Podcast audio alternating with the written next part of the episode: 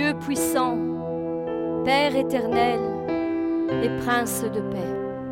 Voilà les noms qui sont donnés à notre Seigneur Jésus-Christ, celui sur qui la domination reposera sur son épaule. Il sera appelé, admirable, conseiller, Dieu puissant, Père éternel et Prince de paix. Oui Seigneur, tu es infiniment grand. Tu es un Dieu infiniment grand. Et c'est sur toi, Seigneur, que nous voulons, Seigneur, encore nous reposer, Seigneur, aujourd'hui. Et élever nos voix, Seigneur, vers toi, Seigneur.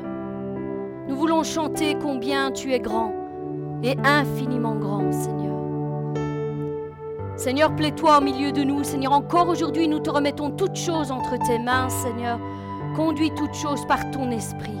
Au nom de Jésus-Christ. Amen.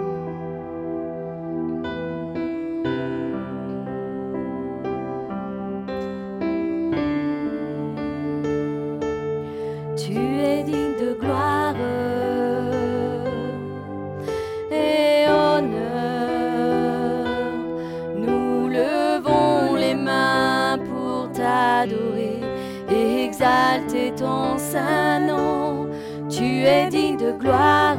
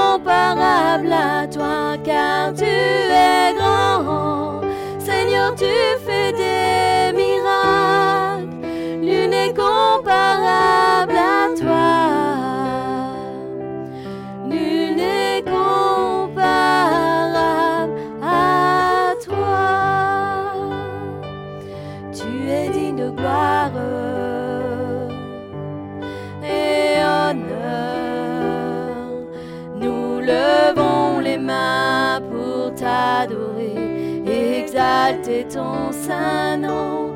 Tu es digne de gloire et honneur.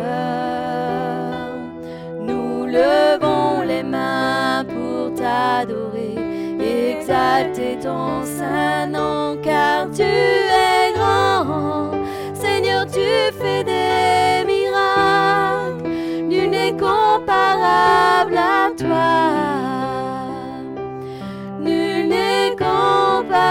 à toi, car tu es grand. Seigneur, tu fais des miracles, nul n'est comparable à toi. Nul n'est comparable à toi, car tu es grand.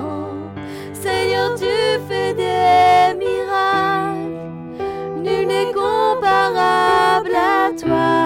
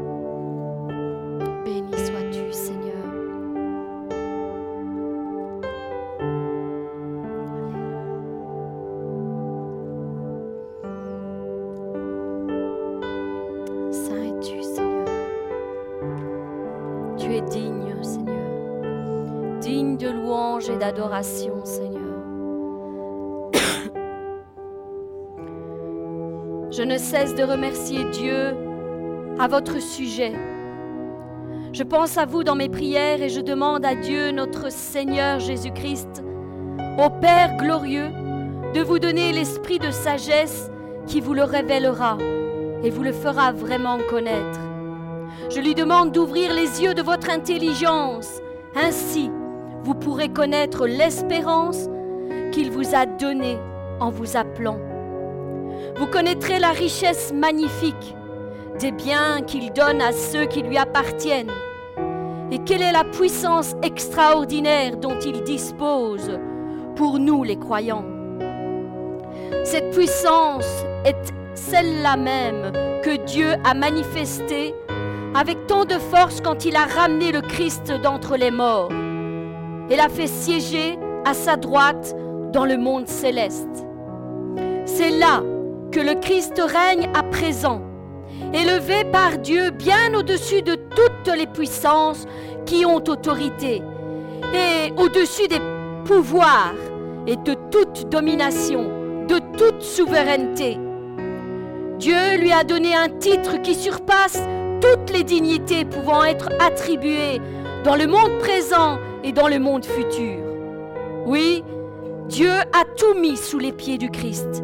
Absolument tout ce qui existe dans l'univers, visible et invisible, présent et à venir.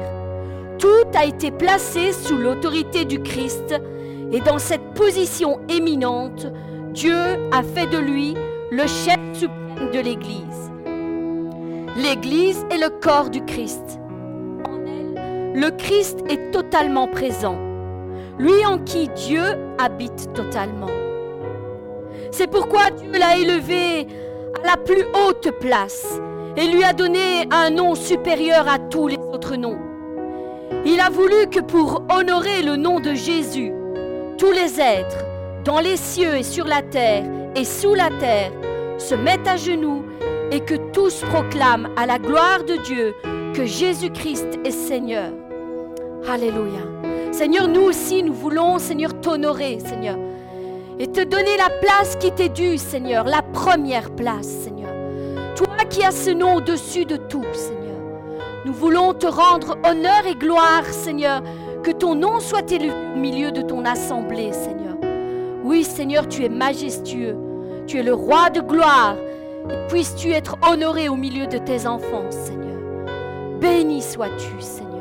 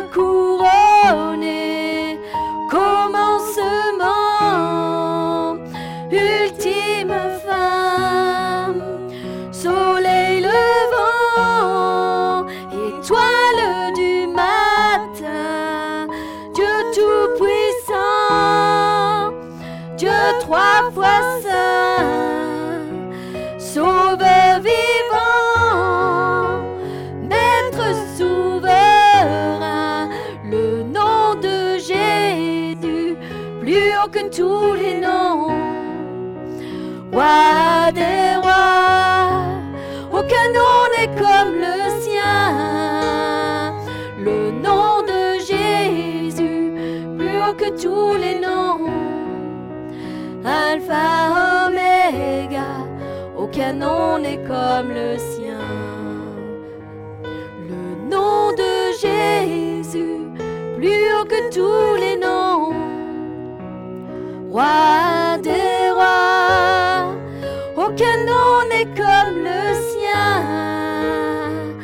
Le nom de Jésus, plus haut que tous les noms. Alpha, Omega, aucun nom n'est comme le sien. Le nom de Jésus, plus haut que tous les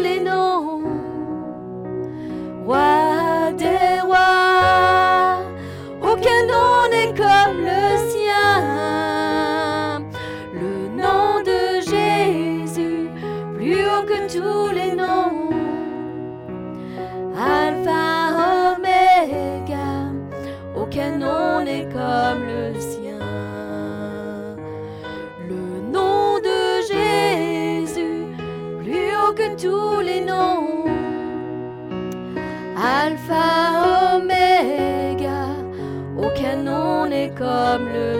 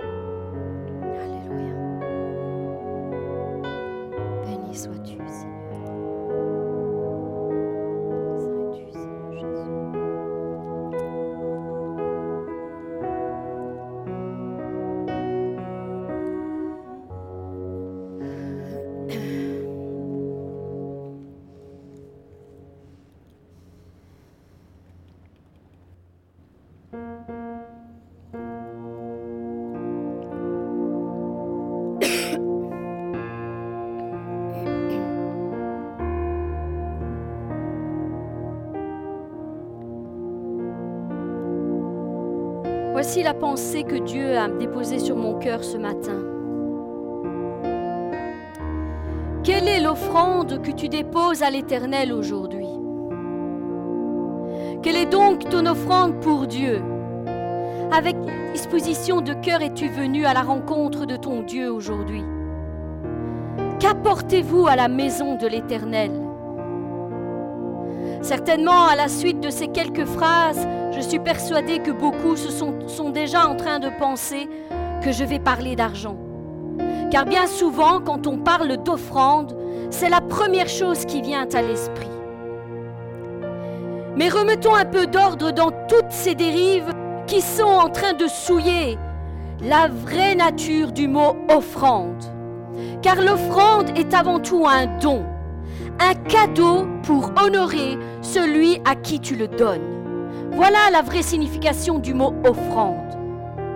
Soyons sincères quand Cain et Abel ont fait leur première offrande.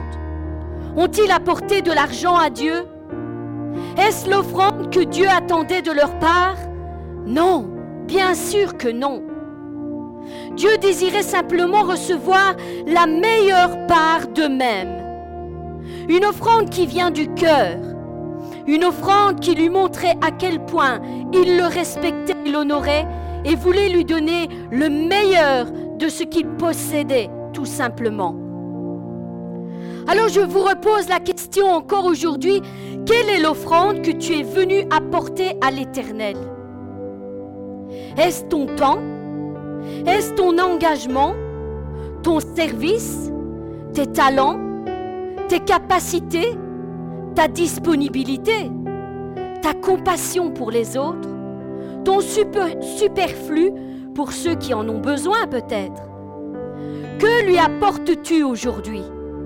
Que mets-tu à sa disposition aujourd'hui? Que déposes-tu entre ses mains aujourd'hui?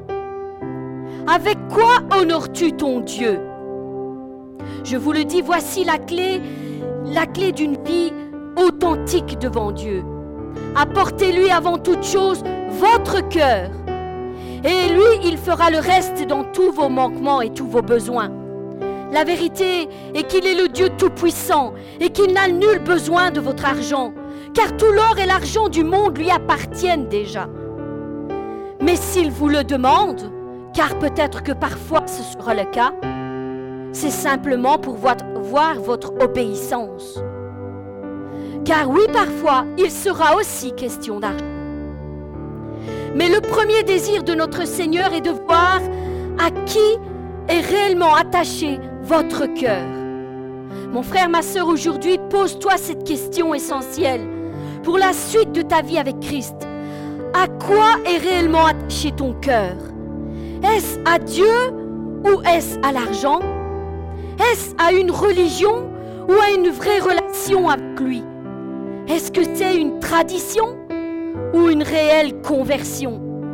Est-ce le regard des autres qui importe pour toi ou le regard de Dieu qui est sur toi?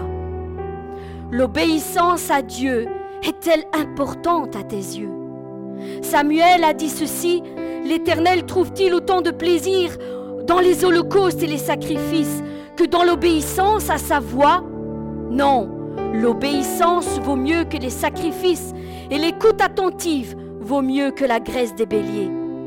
Oui, refuser d'obéir, c'est aussi grave que de consulter des devins. Résister à la voix de l'Éternel et y être insoumis, c'est aussi grave que d'adorer faux Dieu. Alors, si nous sommes fidèles dans les petites choses, nous dit la parole, nous le serons aussi dans les grandes. Mais si nous sommes déjà infidèles dans les petites choses que Dieu nous demande, comment le serions-nous dans les grandes? Dieu sait que cela est impossible. C'est pourquoi il ne s'engagera pas avec les personnes qui ne lui auront pas donné leur cœur tout entier. Car si tu n'arrives déjà pas à obéir à ce qui t'est révélé aujourd'hui, aux choses qui sont claires et précises dans sa parole, comment pourrais-tu prétendre obéir quand la suite des choses te seront cachées pour un temps. Comment pourrais-tu obéir quand il te demandera des choses surnaturelles? Comment pourrais-tu obéir quand il te demandera des choses que tu ne comprends pas? Comment pourrais-tu obéir quand il te demandera des choses que tu n'as jamais vues et jamais entendues? Comment pourrais-tu obéir au son de sa voix si tu n'as pas appris au cours de ton chemin le reconnaître à chaque fois qu'il te parlait au travers ses servantes et ses serviteurs. Comment pourrais-tu lui obéir si tu ne le places pas tout simplement à la première place dans ton cœur? Alors je le répète aujourd'hui, avec quelle mission de cœur viens-tu à la maison de l'Éternel? Est-ce pour le servir ou pour être servi? Pour donner ou pour recevoir? Pour écouter les autres ou pour parler de toi. En tant qu'ouvrier dans son œuvre ou simple spectateur. Pour avoir de la compassion envers les autres ou pour qu'on ait compassion de toi. Quelle est ta réelle disposition de cœur quand tu entres dans la maison de l'Éternel? N'oublie jamais qu'il connaît ton cœur mieux que n'importe qui. Il connaît aussi tes intentions avant que tu ne poses le moindre acte. Il connaît déjà la parole que tu vas dire, que tu vas prononcer avant qu'elle ne sorte de ta bouche. Car il est celui qui sonde les cœurs et les pensées. Il connaît aussi celui qui est assis sur le trône de ton cœur et qui domine ta vie. Rien ne lui est caché. Rien n'est caché devant lui. Alors que vas-tu décider? Te mettre à sa disposition aujourd'hui Que vas-tu lui offrir? Que vas-tu déposer sur l'autel devant son trône? C'est un moment solennel entre toi et lui. Un face-à-face, un cœur à cœur. C'est le moment de se poser les bonnes questions. Les questions qui vont t'aider à avancer dans ta relation avec Dieu et t'aider à comprendre ce qu'il attend réellement de ta part.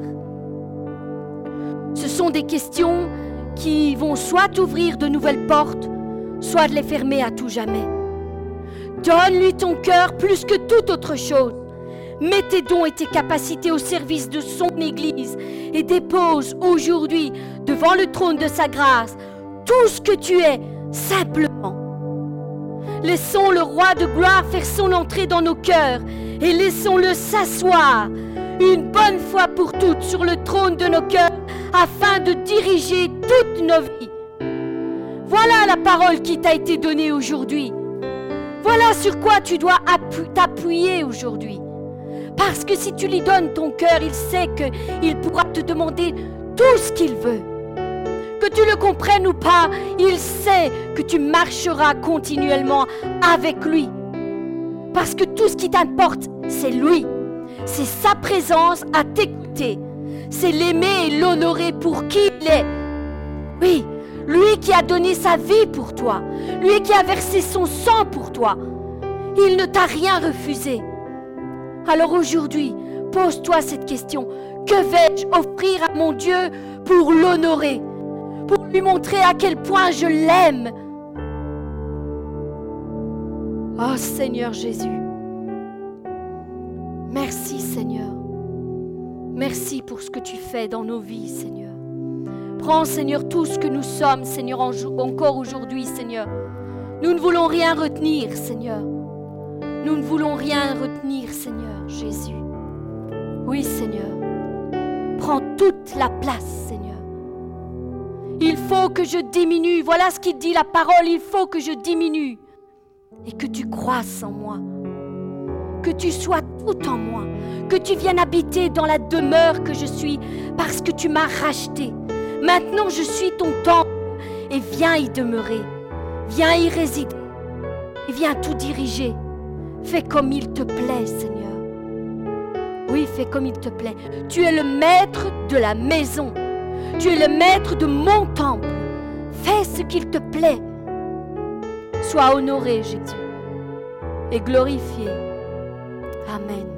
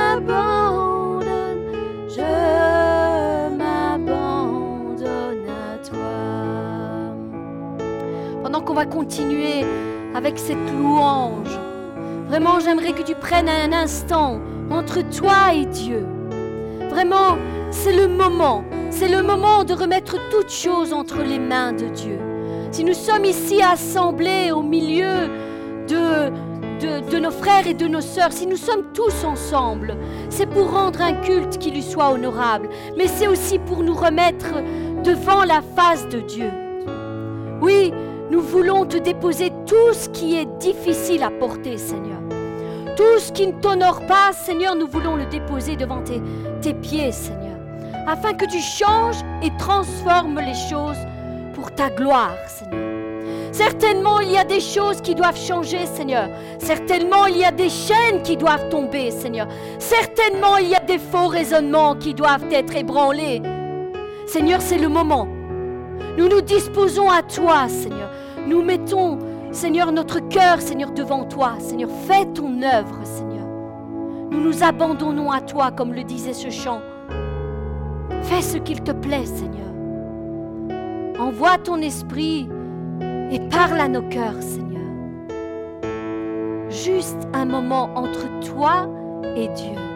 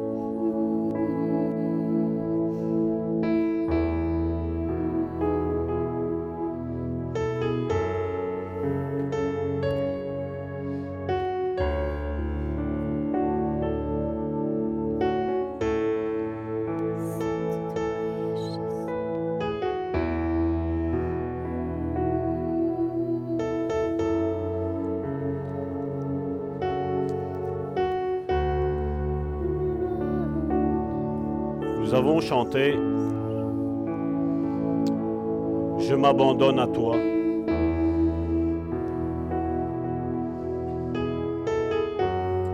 Je crois que beaucoup de personnes aujourd'hui, se disant chrétiennes, ne réalisent pas ce mot s'abandonner. S'abandonner dans les mains du Maître. Il y a un homme dans la Bible, on l'appelle le Père de la foi. Karine nous a expliqué l'offrande, ce que c'était et ce qu'elle n'était pas. Mais il y a un homme dans la Bible qui nous a expliqué le sens de l'adoration. On l'appelle le Père de la foi. Abraham. Abraham, le Père de la foi. Dieu donne une promesse à Abraham. Et durant de longues années, de très longues années, la parole de Dieu ne s'accomplit pas. Comme je l'avais déjà dit auparavant, j'imagine mois après mois, année après année, Abraham être déçu. J'imagine que ça a été une souffrance énorme pour le Père de la foi, notre Père. Arrive un jour son épouse Sarah arrive près de Abraham et elle lui dit, ça y est,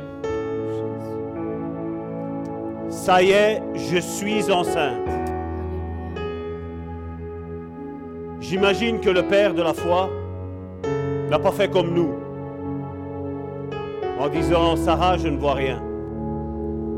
Ton ventre n'est pas gonflé. Je mets ma main sur ton ventre et je ne sens rien bouger. Je crois que Abraham, sans aucun doute, a dit Amen. Amen. Il était persuadé que le moment était arrivé. Il était persuadé, malgré qu'il ne voyait rien, malgré qu'il ne touchait rien, malgré qu'il n'entendait rien, il savait que la promesse était là. Il s'était abandonné dans les mains de son Dieu. Il avait confiance que ce que lui dit, il a aussi la capacité d'accomplir ce que lui dit. Amen. Et j'imagine les mois passant voir le ventre de son épouse s'arrondir. J'imagine Abraham dire, vous voyez, Dieu est fidèle. Dieu est bon. Dieu est rempli de miséricorde. Alléluia. Dieu est merveilleux. Dieu est puissant. L'enfant naît. Et après d'autres nombreuses années, Dieu se représente à lui et lui dit cet enfant, celui que moi je t'ai donné, tu me leur donnes en retour. Tu vas le sacrifier.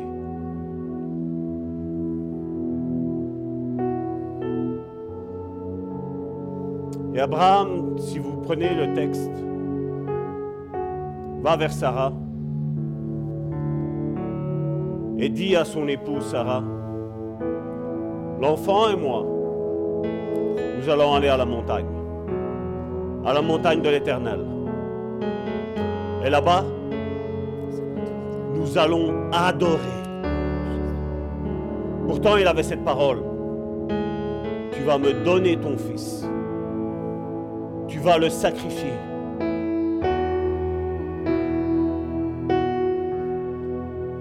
Je crois que pour tout bon père, toute bonne mère, entendre Dieu dire ça, je crois que nous, on aurait dit arrière de moi, Satan. Mais Abraham était certain que Dieu lui demandait de nouveau son fils. La promesse était là, Dieu avait été fidèle. Et là, Dieu maintenant lui dit, maintenant je vais le reprendre. Cet enfant est à moi. Et combien de fois nous nous approprions les choses que Dieu nous donne. Et aujourd'hui, on appelle ça humilité. Et moi, j'appelle ça orgueil. Et Dieu l'appelle orgueil.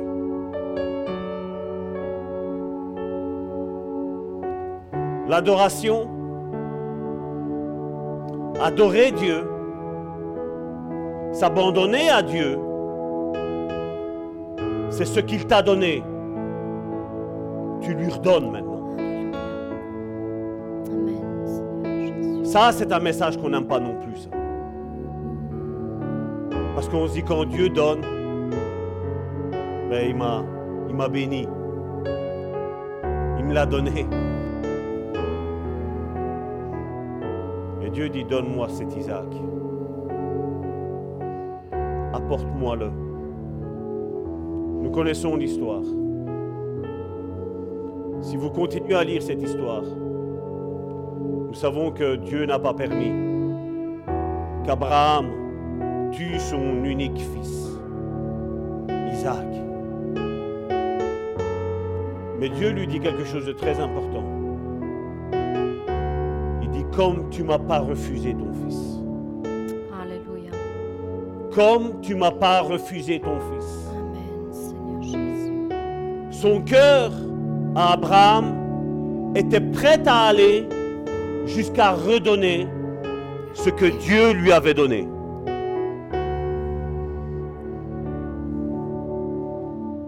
Combien de disciples aujourd'hui sont prêts à faire ça?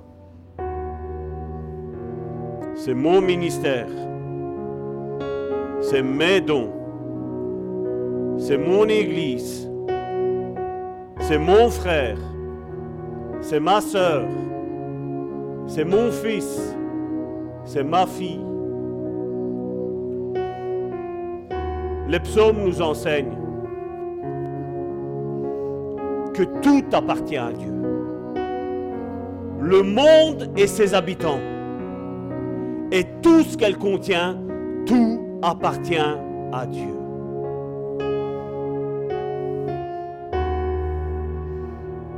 Et nous, humblement, nous nous approprions les choses. Dieu m'a béni, on dit. Dieu m'a fait grâce. Mon frère, ma soeur, rien ici-bas ne nous appartient. Tout nous est prêté. Mon épouse, mes enfants, mon église,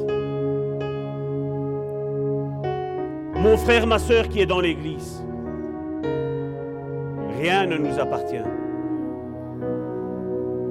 Tout lui appartient. Je répète, tout lui appartient. Quand Dieu retire quelque chose de ta vie, ne sois pas énervé avec lui.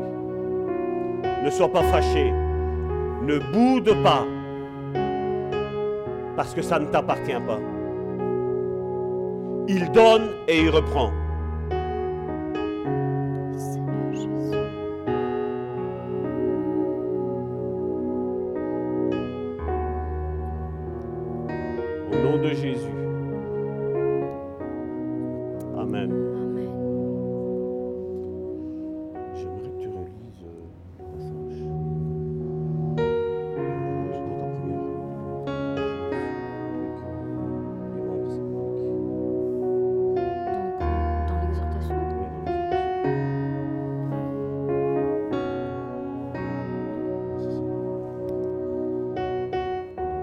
Va lire de nouveau le passage biblique qu'elle avait pris. L'Éternel trouve-t-il autant de plaisir dans les holocaustes et dans les sacrifices que dans l'obéissance à sa voix? Non. L'obéissance vaut mieux que les sacrifices et l'écoute attentive vaut mieux que la graisse des béliers. Oui, refuser d'obéir, c'est aussi grave que de consulter les devins. Et résister et être insoumis à la voix de l'Éternel est aussi grave que d'adorer les faux dieux. Amen. Merci mes sœurs. Amen. Père éternel, je viens devant le trône de ta grâce, Seigneur. Te remettre, Seigneur, encore cette euh, suite d'études, Seigneur. En Seigneur, en, en laissant et en disposant, Seigneur, dans le cœur de mes frères et de mes sœurs, Seigneur, ce passage. Non, l'obéissance vaut mieux que les sacrifices. Et l'écoute attentive vaut mieux que la graisse des béliers. Oui, refuser d'obéir, c'est aussi grave que de consulter les devins. Résister et être insoumis au Seigneur est aussi grave que d'adorer les faux dieux. Comme je l'ai dit, maintenant je crois que c'est la, quatrième ou la cinquième que nous faisons sur euh, l'étude de disciples. Nous avons vu, et Christian, tu peux mettre le premier verset? Le premier. Jésus s'étant approché leur parla ainsi. Tout pouvoir m'a été donné dans le ciel et sur la terre. Allez, faites de toutes les nations des disciples, les baptisant au nom du Père, du Fils et du Saint-Esprit. Et enseignez-leur à observer tout ce que je vous ai prescrit. Je voudrais ouvrir une parenthèse et la refermer aussi vite. Il est dit, et enseignez-leur à observer tout ce que je vous ai prescrit. Je parlais ici récemment encore avec quelqu'un qui, comme je dis, cette église ici croit en l'église locale. Et cette église ici croit en les cellules de maison. Amen. Amen. Nous croyons en l'Église, nous croyons en les cellules de maison. Nous ne discriminons pas une et nous n'élevons pas une. Nous ne discriminons pas l'autre et on en élève une. Comme je dis, c'est un complément. L'Église et l'Église de maison ne font qu'une, ensemble, on marche. Comme je disais ici récemment, parce que aujourd'hui, il y a quelqu'un qui m'a dit Ah, Salvatore, on n'a plus besoin d'être enseigné. Le Saint-Esprit m'enseigne tout seul. Jésus me dit Et enseignez-leur à observer tout ce que je vous ai prescrit. C'est pas contradictoire. Certains me prennent même le verset biblique. Ils me disent Voilà, Salvatore, c'est ce qu'il mis. Et puis je dis, mais alors, pourquoi Jésus? Jésus, c'est le chemin, la vérité, la vie, c'est ça. C'est ça, hein. Comment Jésus nous dit alors, enseignez-leur à observer tout ce que je vous ai prescrit? Vous savez, un des messages qui est le plus combattu aujourd'hui, c'est cette formation disciple. Parce qu'aujourd'hui, on veut, comme je dis, dire des disciples des personnes qui viennent dans une église et stop. Tu as accepté le Seigneur, voilà, tu es un disciple de Jésus. Et moi, je dis non. Je dis un disciple de Jésus, on le voit ce qui est mis dans la parole de Dieu. C'est pour ça que j'ai dit méditer, et je sais que certains vont me dire, mais ça mais c'est long. Je sais que c'est long. Mais justement, si on l'explique, c'est pour que ça aille beaucoup plus vite. N'est-ce pas? Parce qu'aujourd'hui, il y a une telle dérive dans quasi tous les domaines où tout le monde, comme je dis, même nous, on peut dire, voilà, nous, on a la vérité. Mais est-ce qu'on analyse à travers la parole de Dieu si ce que nous disons est la vérité? C'est basé sur la Bible, oui. Le diable, quand il s'est présenté à Jésus, qu'est-ce qu'il a fait? Trois versets, pam, pam, pam. Et Jésus, qu'est-ce qu'il a fait? Trois autres versets, pam, pam, pam. Le problème, c'est que le diable connaît la Bible, mais il ne sait pas comment l'interpréter. Il ne sait pas réellement ce qu'elle veut dire. Et aujourd'hui, c'est pour ça qu'aujourd'hui, on a beaucoup qui me disent, mais ça va mais il y a ça qui est mis. Oui, mais il y a ça aussi que c'est mis. Nous devons chercher cet équilibre. Et Jésus, ce qu'il nous a demandé, je crois que c'est un des points primordiaux pour chacun d'entre nous, c'est de devenir un disciple. C'est l'enseignement que Jésus nous a dit, c'est de faire des disciples et leur enseigner à observer tout ce qu'il nous a prescrit. Et à partir de là, et voici, je suis avec vous tous les jours jusqu'à la fin du monde. Et si on reprend Matthieu, on va, on va le reprendre. Matthieu chapitre 5, je vais vous lire un verset, parce qu'aujourd'hui nous allons voir la miséricorde de Dieu. Aujourd'hui c'est le thème d'aujourd'hui, la miséricorde de Dieu. On en verra peut-être un autre aussi, on va voir comment l'Esprit va guider et tout. Parce que j'ai mes notes, mais je me laisse guider par le Saint-Esprit. Je n'ai pas envie de, dire ce que lui euh, ne, ne, me dit pas de dire, je ne le dirai pas, mais ce que lui me dit de dire, je le dirai. Heureux les pauvres en esprit, car le royaume des cieux est à eux. J'ai pris la Bible du semeur, donc heureux les pauvres en esprit, car le royaume des cieux est à eux. La Bible du semeur nous dit, heureux ceux qui se reconnaissent spirituellement pauvres. C'est la Bible du semeur, vous pouvez vérifier. Hein. Heureux ceux qui se reconnaissent spirituellement pauvres, car le royaume des cieux leur appartient. Verset suivant. Heureux les affligés, car ils seront consolés. La Bible du Sommeur dit Heureux ceux qui pleurent, car Dieu les consolera. Verset suivant. Heureux les débonnaires, car ils hériteront la terre. Heureux ceux qui sont humbles, car Dieu leur donnera la terre en héritage. Heureux ceux qui ont faim et soif de, la justice, car ils seront rassasiés la Bible du semeur. Heureux ceux qui ont faim et soif de justice, car ils seront rassasiés. Ça, c'est ce qu'on va étudier aujourd'hui.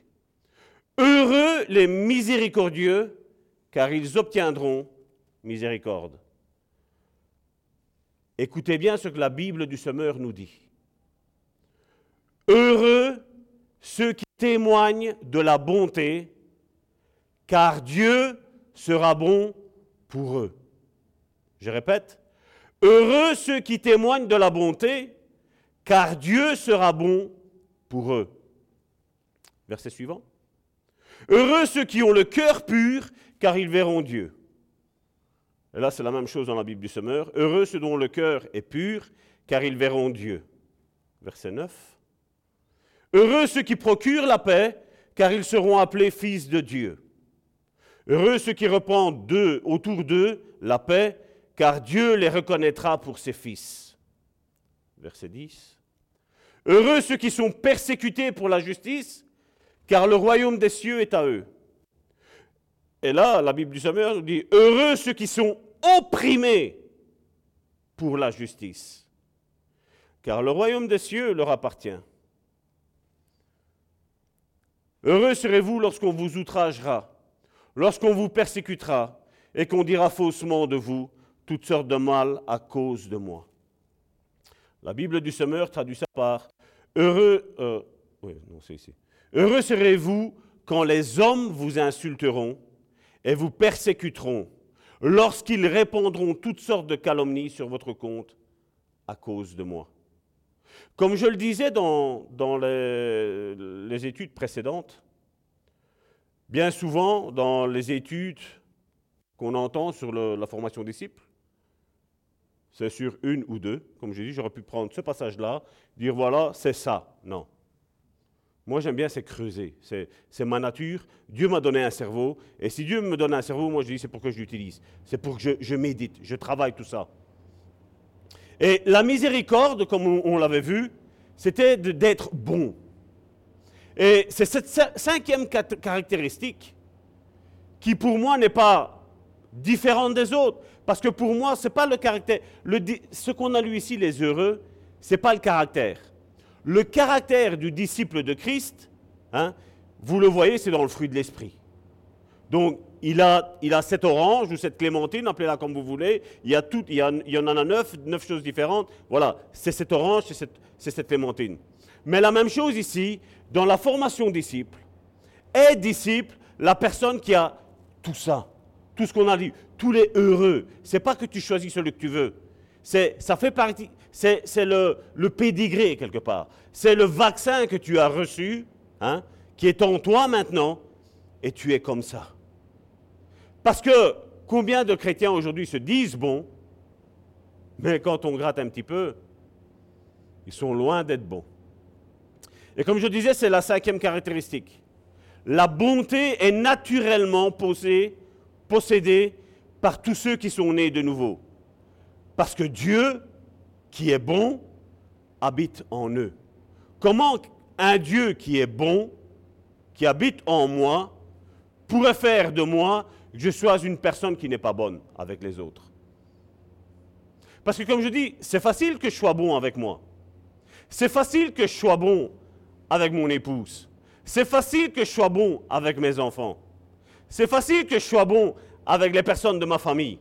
C'est facile d'être bon avec une personne qui fait partie de mon cercle d'amitié. C'est facile. Mais quand ce sont des personnes qui sont contre toi, comme je dis, c'est là. Hein. Comme je l'ai déjà dit, je ne sais pas, euh, des cinquantaines de fois, voire des centaines de fois, c'est facile que je dise à ma femme, je t'aime. Mais dans ces moments durs, c'est là que ma femme a besoin de savoir si je l'aime vraiment.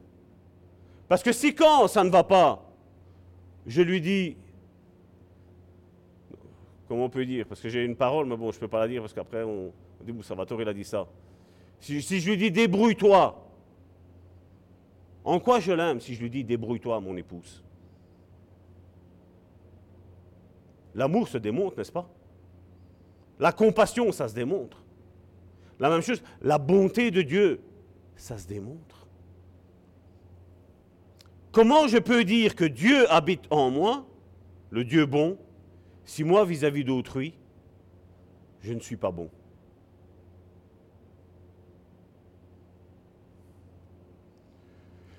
Ceux qui ne sont pas miséricordieux n'ont pas la bénédiction de Dieu et prouvent ainsi qu'ils ne participent pas à la grâce de Dieu.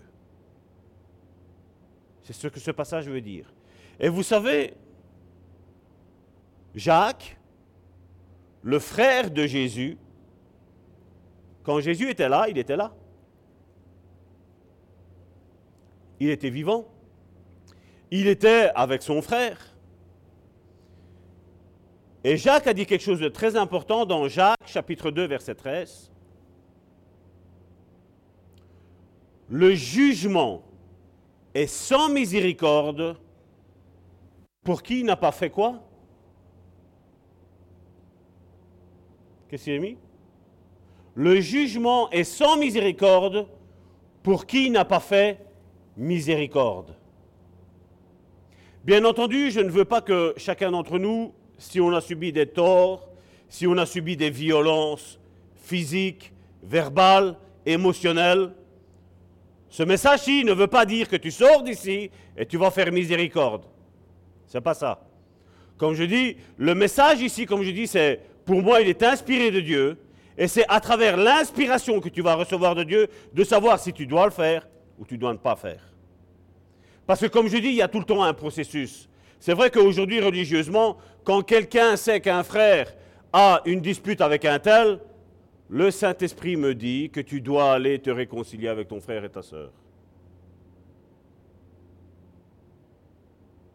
Mais quand on me dit, le Saint-Esprit m'a dit, est-ce que, je peux, est-ce que je peux discuter avec toi? Je ne peux pas. Parce que si c'est le Saint-Esprit qui te l'a dit, eh, je ne peux pas aller contre le Saint-Esprit. Mais seulement le problème, c'est que j'ai en face de moi une personne humaine qui, lui, n'est pas le Saint-Esprit. Et comme je dis, si la personne déjà n'est pas un disciple de Christ, ben en lui, il ne peut pas me dire que c'est le Saint-Esprit qui parle. Comme je dis, tu dois témoigner ce qui est mis là, les heureux. Quand tu témoignes les heureux, tu as la pensée de Dieu. Tu as la pensée de Christ. Tu as la pensée du Saint-Esprit. Mais tu dois être comme il est mis là. Si tel n'est pas le cas, vaut mieux se taire, n'est-ce pas? Parce que comme je dis, des fois, il y en a certains qui me disent, le Saint-Esprit m'a dit de faire ça. Puis ils font ça, et c'est à côté de la plaque. La première dit, ça va tort, c'était pas le Saint-Esprit. La fois d'après, ça va tort, le Saint-Esprit me dit que je dois faire ça. On fait ça, et c'est pas le Saint-Esprit. Le Saint-Esprit, est venu pour quoi faire? Pour nous remémorer ce que Christ a dit, ce que Christ a enseigné. N'est-ce pas? On me demande de parler plus fort. Ça va mieux? Le Saint-Esprit est venu, c'est dans Jean chapitre 15. Jésus nous dit que le Saint-Esprit viendra, il rendra témoignage de moi et il vous rappellera tout ce que je vous ai dit. Maintenant, s'il y a quelque chose que le Saint-Esprit me dit de faire et que ça ne se réalise pas, il faut que je fasse attention. Mais la même chose, il faut que je fasse moi aussi attention. Si le Saint-Esprit te dit de me dire quelque chose et que ce n'est pas correct, comment je fais? C'est pour ça que je dis bien souvent, certains vont dire, oh, Salvatore, tu as été blessé. Non, non, je n'ai pas été blessé. Je n'ai pas été blessé. Comme je dis, j'ai fait une constatation. J'ai vu qu'il y a beaucoup de choses où on m'a dit, Dieu m'a dit, Jésus m'a dit, le Saint-Esprit m'a dit. Mais après, quand je regarde le fruit, je ne vois rien. Comme je dis, si le Saint-Esprit te, te, dit de faire quelque chose, il y a un fruit qui va se manifester. Il y a une construction qui va s'opérer dans la vie de la personne avec qui tu vas parler. Et pas une destruction, pas un mal-être, pas où, comme on l'a déjà entendu, le Saint-Esprit me dit que tu as le cœur brisé. Dites-moi, vous connaissez un chrétien qui n'a pas eu le cœur brisé? Parler de la part du Saint-Esprit, ce n'est pas de la divination qu'on fait. Parce qu'en disant, le Saint-Esprit m'a dit que tu as le cœur brisé, mais s'il n'y a pas une solution, s'il n'y a pas à un moment donné un point précis, une chute de ce que le Saint-Esprit me dit, Ce n'est pas Saint-Esprit qui me parle. Ce sont mes propres émotions. Mes émotions. Quand le Saint-Esprit vient, il vient pour une, chose. Comme la Bible dit, c'est dans Timothée, si mes souvenirs sont bons, c'est encourager. Exhorter, c'est pas frapper avec un fouet. Hein. Exhorter, ça veut dire que tu comprenais les choses d'une manière, et là maintenant ça devient plus clair. Voilà, ça s'illumine. Merci, ma soeur Annie. Relever, construire, exhorter, encourager. C'est tout ce qui va relever ton frère. Si c'est en dehors de ça, c'est tes émotions, c'est ta chair. Et comme la Bible a dit que tout ce qui est charnel est diabolique. Tout ce qui est charnel est diabolique. Parce que la chair refuse de se soumettre. Elle va se soumettre, la chair, quand de un, tu as ton esprit qui fait un avec l'esprit de Dieu. Quand l'esprit va après rayonner sur ton âme, et elle va guérir ton âme, elle va construire ton âme, elle va encourager ton âme, elle va relever ton âme. Et après, ton âme va, elle, maintenant projeter sur ton corps. Et ton corps, ben là, tout le monde va voir que tu es réellement guidé du Saint-Esprit. Mais aujourd'hui, qu'est-ce qu'on fait? Tu veux accepter le Seigneur? Oui. Rentre dans l'église, disciple. Et après, on regarde un petit peu et on voit qu'il y a toutes sortes de manifestations bizarres qui se passent. La colère, la méchanceté, l'insoumission, le refus d'obéir à la parole de Dieu. Comme je dis, si je refais un témoignage, un témoignage, une prédication en disant tu vas rentrer dans les promesses que Dieu t'a faites, les vues vont augmenter. Hein. Mais sur le fait de faire des disciples, Et aujourd'hui, comme je dis, c'est facile de me mettre à la maison, brancher ma caméra, dire voilà, je suis un disciple de Jésus. Tu connais rien de ma vie. Comment tu sais que je suis disciple de Jésus? Comment tu le sais? Aujourd'hui, tout le monde se dit disciple de Jésus. Mais vous savez que je suis disciple, pourquoi? Parce que vous avez un contact avec moi. Vous avez quelque part un échange avec moi. Vous avez quelque part une vue avec moi. Vous voyez comment je suis, vous voyez comment est ma femme, vous voyez comment sont mes enfants. C'est ce que la Bible dit. Si quelqu'un aspire à la charge d'évêque, de, de, pasteur, il faut premièrement qu'il soit un bon témoignage. Donc mari d'une seule femme. Puis les enfants doivent être obéissants. Si déjà il n'y a pas le premier et qu'il n'y a pas le deuxième, on n'appelle pas ça pasteur. Hein. Si ma femme ne me serait pas soumise, je ne serais pas digne d'être appelé euh, pasteur. Si mes enfants ne me seraient pas soumis, si moi je ne serais pas déjà soumis à Dieu, premièrement. Et aujourd'hui, il y a combien de rebelles aujourd'hui? On l'a lu ce qui était mis là. Je vais le reprendre. 1 Samuel chapitre 15, verset 22 à 23. Samuel dit, L'Éternel trouve-t-il autant de plaisir dans les holocaustes et les sacrifices que dans l'obéissance à sa voix? Déjà quand je dis quand un pasteur refuse de former des disciples, il n'est déjà pas dans la volonté de Dieu. Quand un chrétien déjà refuse de devenir un disciple en disant j'ai le temps, tu n'es pas en train d'obéir à Dieu. Dieu n'est pas à la recherche de chrétiens. Dieu est à la recherche de disciples. Dieu veut que chacun d'entre nous ressemblions à son Fils. Et le travail du Saint-Esprit, le Saint-Esprit sait quel est le travail, quel est son travail. Et le Saint-Esprit sait quel est ton travail. Tu dois t'atteler, tu dois te dépêcher à devenir comme Jésus-Christ était. Combien de fois j'entends quand tu prends des miracles, c'est là, ah ouais, mais c'était Jésus. Et c'est qui qui vit en toi? Jésus l'a dit. C'est vrai que Jésus n'est plus ici maintenant. Sur cette terre, il n'y est plus. Jésus est venu, la Bible nous dit qu'il est à la droite du Père. Mais il a dit, je m'en vais et je reviens. Mais il n'a pas dit, je m'en vais et je reviens en, en prétendant venir qu'il va venir rechercher son Église. C'est pas ça qu'il a dit. Je m'en vais et je reviens. Parce que le Père, le Fils et le Saint-Esprit sont qu'une seule personne.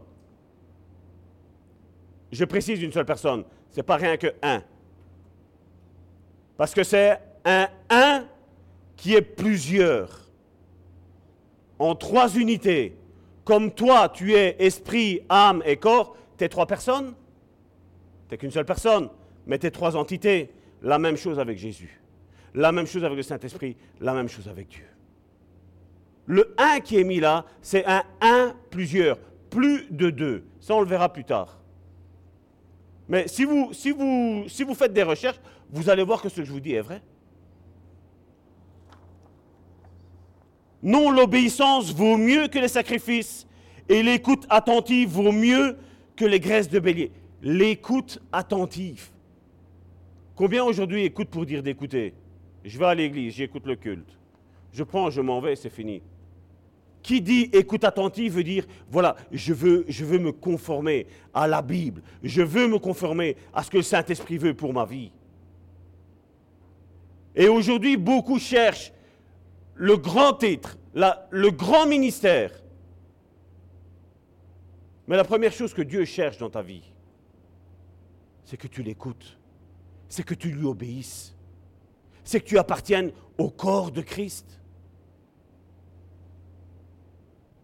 Aujourd'hui, on voit bien comment le corps de Christ est décrié. J'en ai déjà dit, je ne vais pas revenir dessus. Mais moi, je crois fermement en l'Église et l'Église de maison. L'une et l'autre. Et je ne crois pas qu'en l'Église ou je ne crois pas qu'en l'Église de la maison. Je crois en les deux. Là, ici, vous avez une prédication. Vous devez la travailler. Aujourd'hui, c'est vrai qu'un de mes. Il y a quelqu'un qui m'a dit ça et je trouve qu'il a raison. Il m'a dit Salvatore, tu précises trop les passages bibliques. Des fois, tu devrais juste parler des, versets bibliques et ils n'ont qu'à aller chercher. C'est vrai. C'est pas un tort. Ah, euh, ah non, c'est un OK, ça va. Oui, refuser d'obéir, c'est aussi grave que de consulter les devins. Je répète, oui, refuser d'obéir, c'est aussi grave que de consulter les devins. C'est grave de ne pas obéir à Dieu.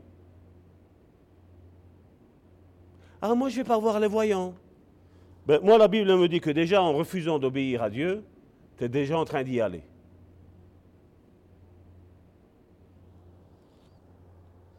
Résister et être insoumis au Seigneur est aussi grave que d'adorer les faux dieux. Je ne suis pas idolâtre. Quand on pose la question, quelle est la différence entre un catholique et un protestant? Ou un catholique et un évangélique À 99%, les évangéliques disent, nous, on n'adore pas les, les statues. Je répète, résister et être insoumis au Seigneur est aussi grave que d'adorer les faux dieux. Oups. La question d'aujourd'hui, c'est, je crois que c'est un message prophétique qui s'adresse à tous ceux qui se prétendent être chrétiens. As-tu envie de changer? As-tu envie de devenir un disciple? Parce que Jésus ne nous a pas demandé de faire des chrétiens. Et bien souvent, comme je dis, il y a ces petits religieux qui vont chercher. C'est là qu'on les appela la première fois chrétiens. C'est écrit. Vous cherchez. Vous mettez évangile, première fois chrétien. Vous allez tomber sur une référence sur Google. Et vous allez voir, c'est un verset biblique. Mais Jésus, qu'est-ce qu'il nous a demandé de faire? Des chrétiens? Des disciples. Et les disciples, ils ont la caractéristique de ce qu'on a lu dans les heureux. S'il t'en manque une, tu n'es pas disciple. Où ira quelqu'un qui est jugé sans miséricorde? Au ciel ou en enfer? Car le jugement est sans miséricorde, sans bonté. Pour qui n'a pas fait miséricorde? La miséricorde triomphe du jugement. Donc, si j'analyse ça, car le jugement est sans miséricorde, pour qui n'a pas fait miséricorde, ils vont où ces personnes-là? Au ciel ou en enfer? Moi, je pense que c'est l'enfer. Hein. La réponse est évidente. Jésus a un jour raconté une parabole d'un serviteur qui avait reçu de son maître une grande miséricorde, mais qui ne voulut pas à son tour faire miséricorde à un autre serviteur qui lui devait de l'argent. Quand son maître prit connaissance de cet incident, c'est Jésus qui a raconté cette parabole, il remit ce mauvais serviteur entre les mains du geôlier jusqu'à ce qu'il ait tout payé. Le geôlier, c'est le gardien de prison. Ça, on peut le voir dans Matthieu chapitre 18, verset 34. La parabole est là, dans Matthieu chapitre 18. Et son maître, irrité, le livra au bourreau jusqu'à ce qu'il eût payé tout ce qu'il devait.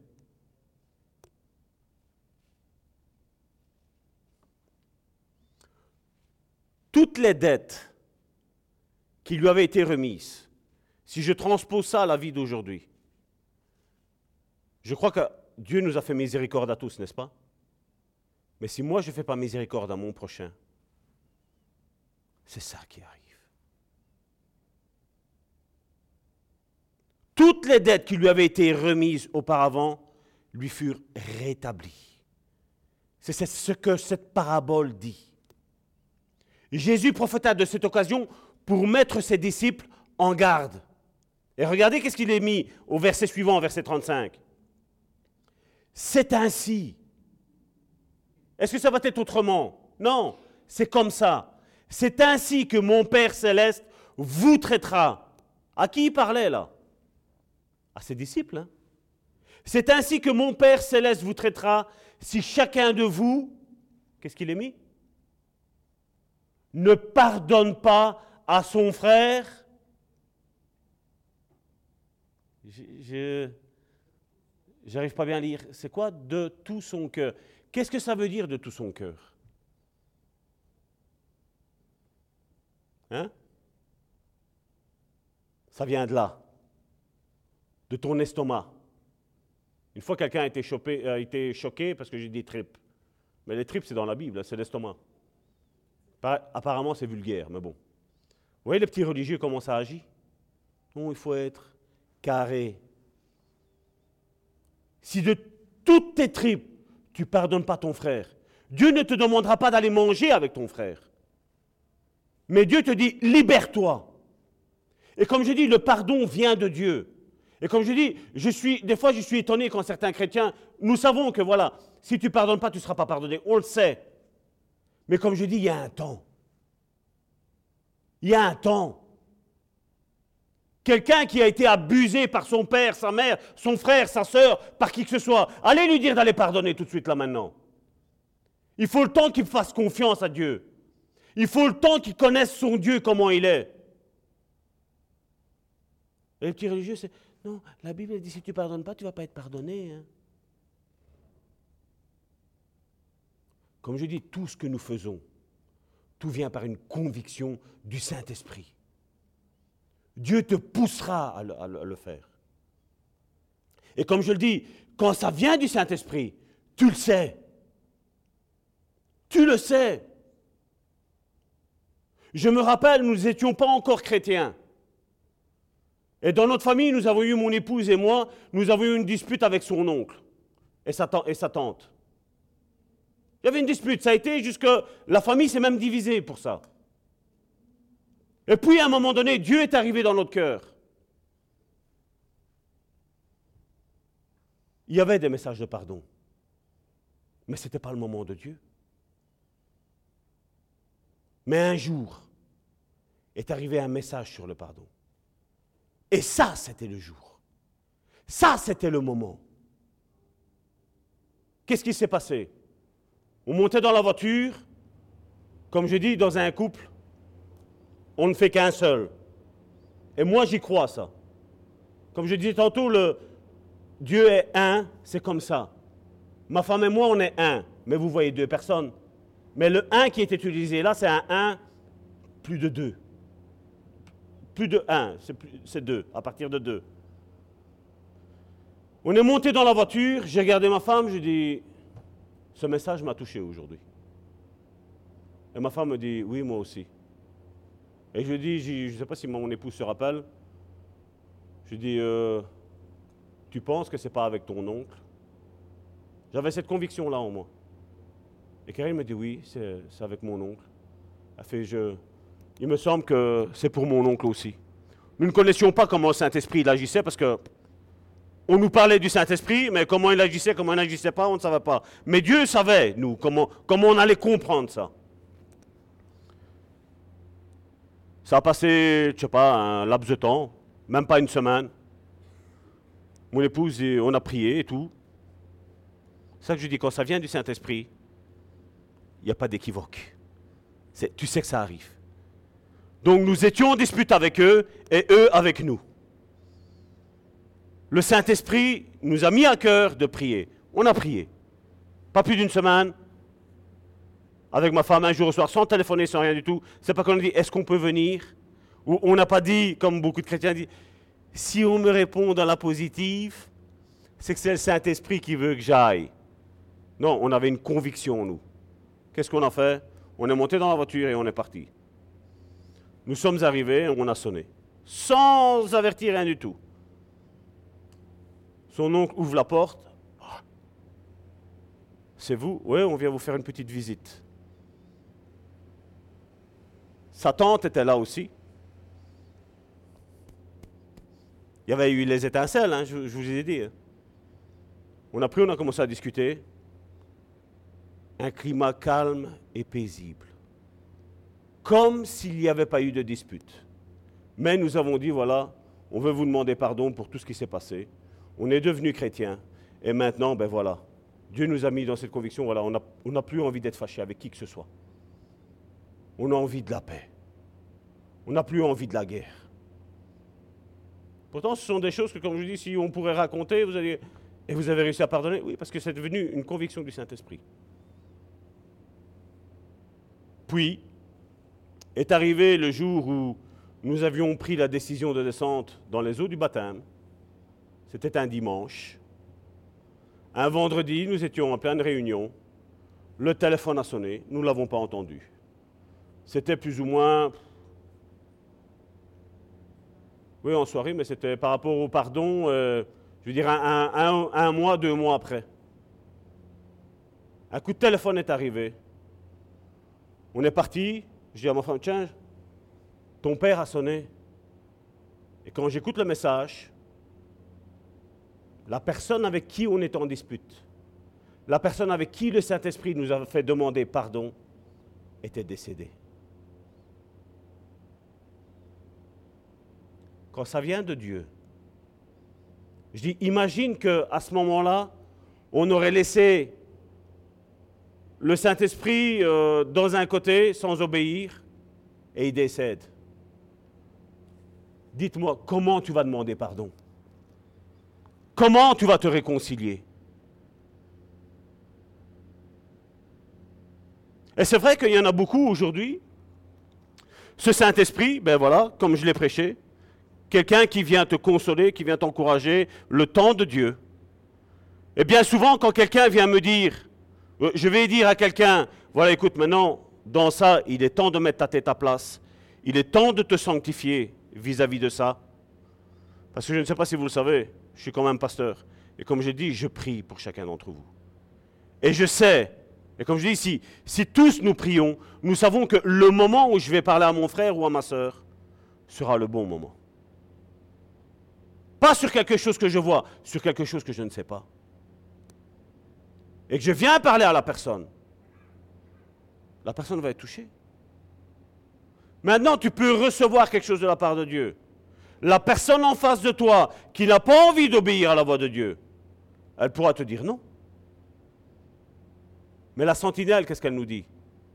Si tu vois l'épée arriver et tu n'avertis pas celui qui va, dont je vais frapper, je vais te redemander son sang parce que tu t'es tu. Mais si tu parles, son sang retombera sur sa tête. Mais c'est le moment, comme je dis, il y a, un émetteur et un récepteur. Comme ici, nous avons ceci, l'émetteur et le récepteur est là-bas. Et ça passe dans les, dans. Et vous entendez. Mais si maintenant je coupe, comme je fais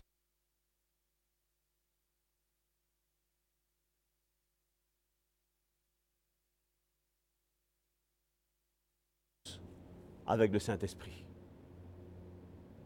Comme je dis aujourd'hui, il y en a beaucoup qui prétendent parler de la part du Saint-Esprit et ont une vie totalement déréglée.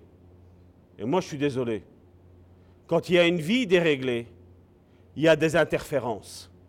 Et quand il y a des interférences, on n'entend pas bien. Et combien aujourd'hui ont ça?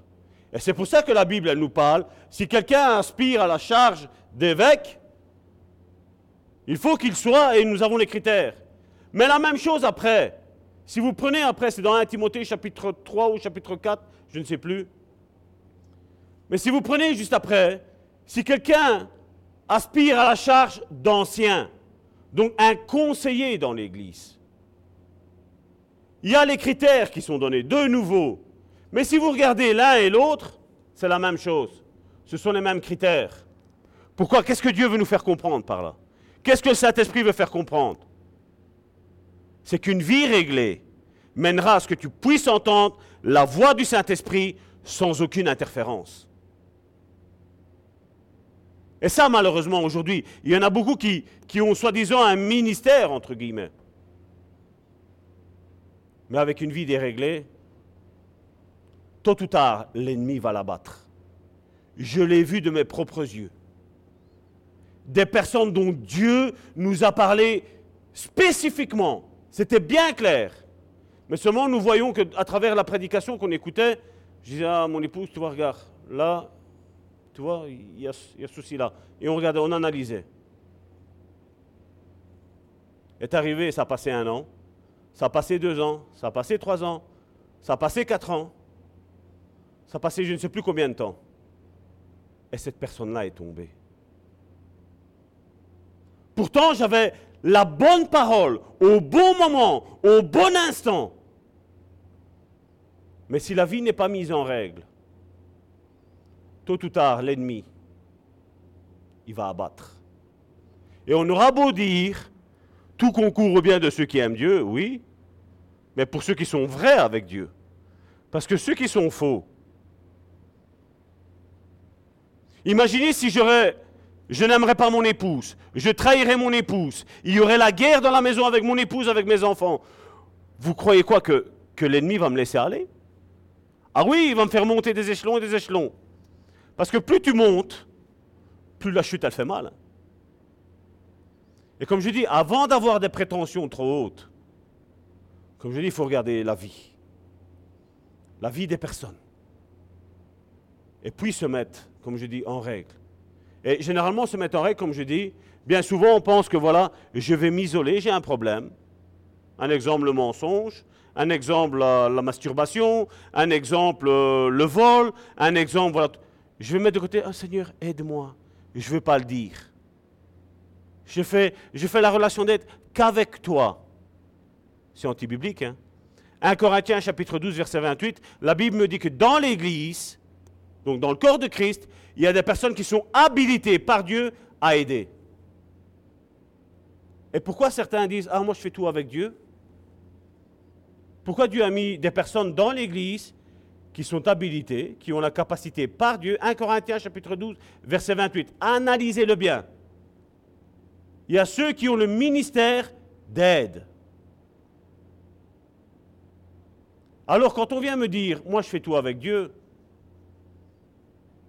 Dieu a donné un corps, et Dieu a dit que chacun d'entre nous faisons partie d'un corps, chacun d'entre nous faisons partie d'un membre, quelqu'un est la tête, quelqu'un est l'oreille, quelqu'un est le nez, quelqu'un est les yeux, quelqu'un est, le doigt, quelqu'un est le pied, quelqu'un est le genou, quelqu'un est le coude, quelqu'un est la cheville. Mais comme l'apôtre Paul le dit dans 1 Corinthiens chapitre 12, euh, 14, euh, quand l'apôtre Paul dit que nous sommes tous membres, c'est que voilà, on travaille. Oui, il y a une église qu'on ne voit pas. Mais comment tu veux eh, faire partie de l'église qu'on ne voit pas si déjà tu ne fais pas partie de celle qu'on voit? C'est pas vrai? C'est ce que je vous racontais tantôt avec Abraham. Et tantôt, alors qu'on était en pleine adoration, j'ai vu une rue avec plusieurs villas. Et. Pardon. La largeur des villas, c'était plus ou moins une dizaine de mètres. Il n'y avait pas de garage. Il y avait juste. À chaque fois, c'était toutes des maisons identiques. Il y avait deux fenêtres et une porte au milieu. Et je marchais. Je voyais personne à côté de moi mais j'avais un discours. Et je disais, Seigneur, il m'a dit, regarde, la porte, quand on regardait l'extérieur, je dis, une belle villa, comme quand vous allez dans un quartier des résidentiels. Il m'a dit, regarde, Salvatore. Je voyais, il dit, regarde la façade. Je dis, vas-y, Seigneur, plus ou moins 10 mètres. Il dit, regarde, ouvre la porte. J'ouvrais la porte, je regardais et il y avait plus ou moins 2-3 mètres. Et tout était rangé. Je me dis, Seigneur, euh, ça a l'air plus petit de l'intérieur que de l'extérieur. Il m'a dit, rentre, regarde, ouvre cette porte-là. J'ouvrais la porte et il y avait un bazar dedans. Il m'a dit, referme la porte. Je referme la porte, j'avançais. Il m'a dit, regarde là, ouvre la porte. J'ouvrais la porte et il y avait le bazar. Il m'a dit, viens. Et on est sorti de cette maison-là. On a été dans la maison suivante. On a fait quatre maisons ainsi. Et les quatre maisons, c'est à l'identique. L'extérieur paraissait beau. C'était magnifique. Quand tu ouvrais la porte, Le couloir qui était là, qui était normalement censé être la largeur de la maison, c'était beaucoup plus restreint. C'était beau. Tout était bien rangé. Il y avait une belle table. Il y avait des beaux pots de fleurs. Ça sentait bon. Mais dans les portes, sur les à côté, il y avait tout le bazar. Et l'Esprit de Dieu m'a dit, Salvatore, ça c'est la vie des chrétiens d'aujourd'hui. Et je disais, Seigneur, et comment, comment je peux aider ton peuple à changer? Il m'a dit à faire comme, comme tu es en train de faire. Prêche de devenir des disciples. Quand j'ai dit, j'imagine, comment, comment je vais reconnaître vraiment les disciples, à part les points que tu m'as donnés, à part les heureux, comme tu m'as parlé de la semaine? Il m'a dit, c'est quand on regarde. Et on a été dans une maison. Et il m'a dit, ça, c'est ta maison. J'ai dit, mais Seigneur, je dis, elle est identique aux autres. J'allais comme ça, hein. j'étais là, j'allais comme ça. Hein. Je tremblais. Je dis, Seigneur, je dis, c'est la même que les autres? Il m'a dit, ouvre. J'ai ouvert la porte. Et là, c'était une maison de 10 mètres, même à l'extérieur. Il m'a dit, ta vie est réglée comme ça. Et tu dois leur enseigner à régler leur vie. À régler leur vie. Aujourd'hui, c'est ce que Jésus nous a enseigné dans Matthieu chapitre 23. Matthieu chapitre 23, où Jésus parle des pharisiens. Il dit, à l'extérieur, vous êtes beaux. Il fait, mais à l'intérieur, il fait, vous êtes plein de rapines. Vous êtes menteurs, vous êtes voleurs. Mais aujourd'hui, on a trouvé certains stratagèmes où on peut être disciple mais en même temps, on peut être voleur, on peut être menteur. Dans cette région-ci, ceci est prêché. Je le sais. Et c'est même dans le monde entier, je voudrais dire. C'est prêché. La grâce, la grâce. La grâce ne te permet pas d'user de la grâce de Dieu, d'user de la bonté de Dieu. Si Dieu te met que tu dois mettre quelque chose en règle avec lui, l'Éternel trouve-t-il autant de plaisir dans les holocaustes et les sacrifices que dans l'obéissance à sa voix? Non, l'obéissance vaut mieux que les sacrifices. Je vais jeûner. Mais si tu n'obéis pas à la voix de Dieu avant, t'as beau jeûner, il n'y a rien qui va se passer. Combien essayent de jeûner pour faire changer Dieu d'avis? Qu'est-ce qu'Abraham a fait pour faire changer Dieu d'avis? Il a intercédé, il n'a pas jeûné. Il a intercédé, il a supplié le Père. Il a usé de bonté vers le peuple qui était infidèle. Il savait que son neveu Lot était là-bas. La bonté qui était, dans Dieu, elle était dans mon Père Abraham. Et je ne crois pas qu'on puisse me dire, ça va tort, tout est grâce, fais ce que tu veux. Non. Non.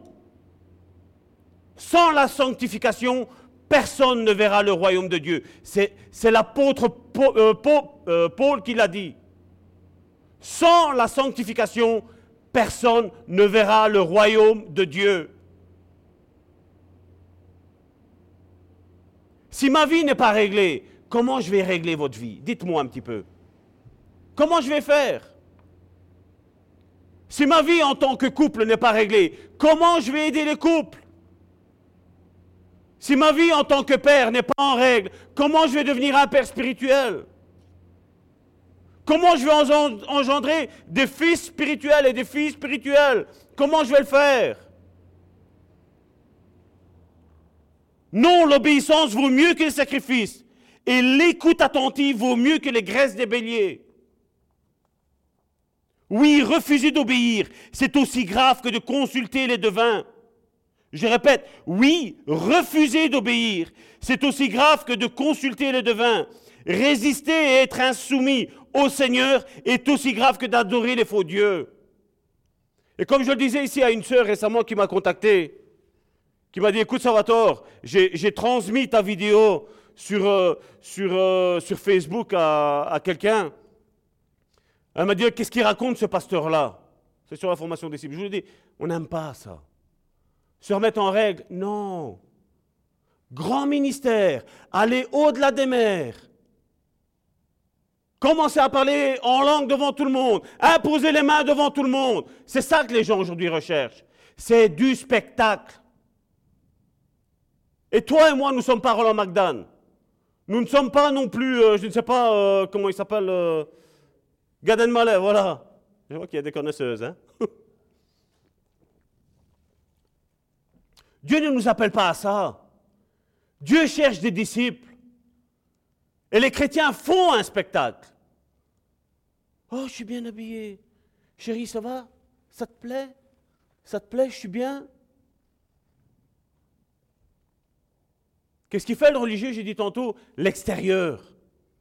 Mais comment il est l'intérieur?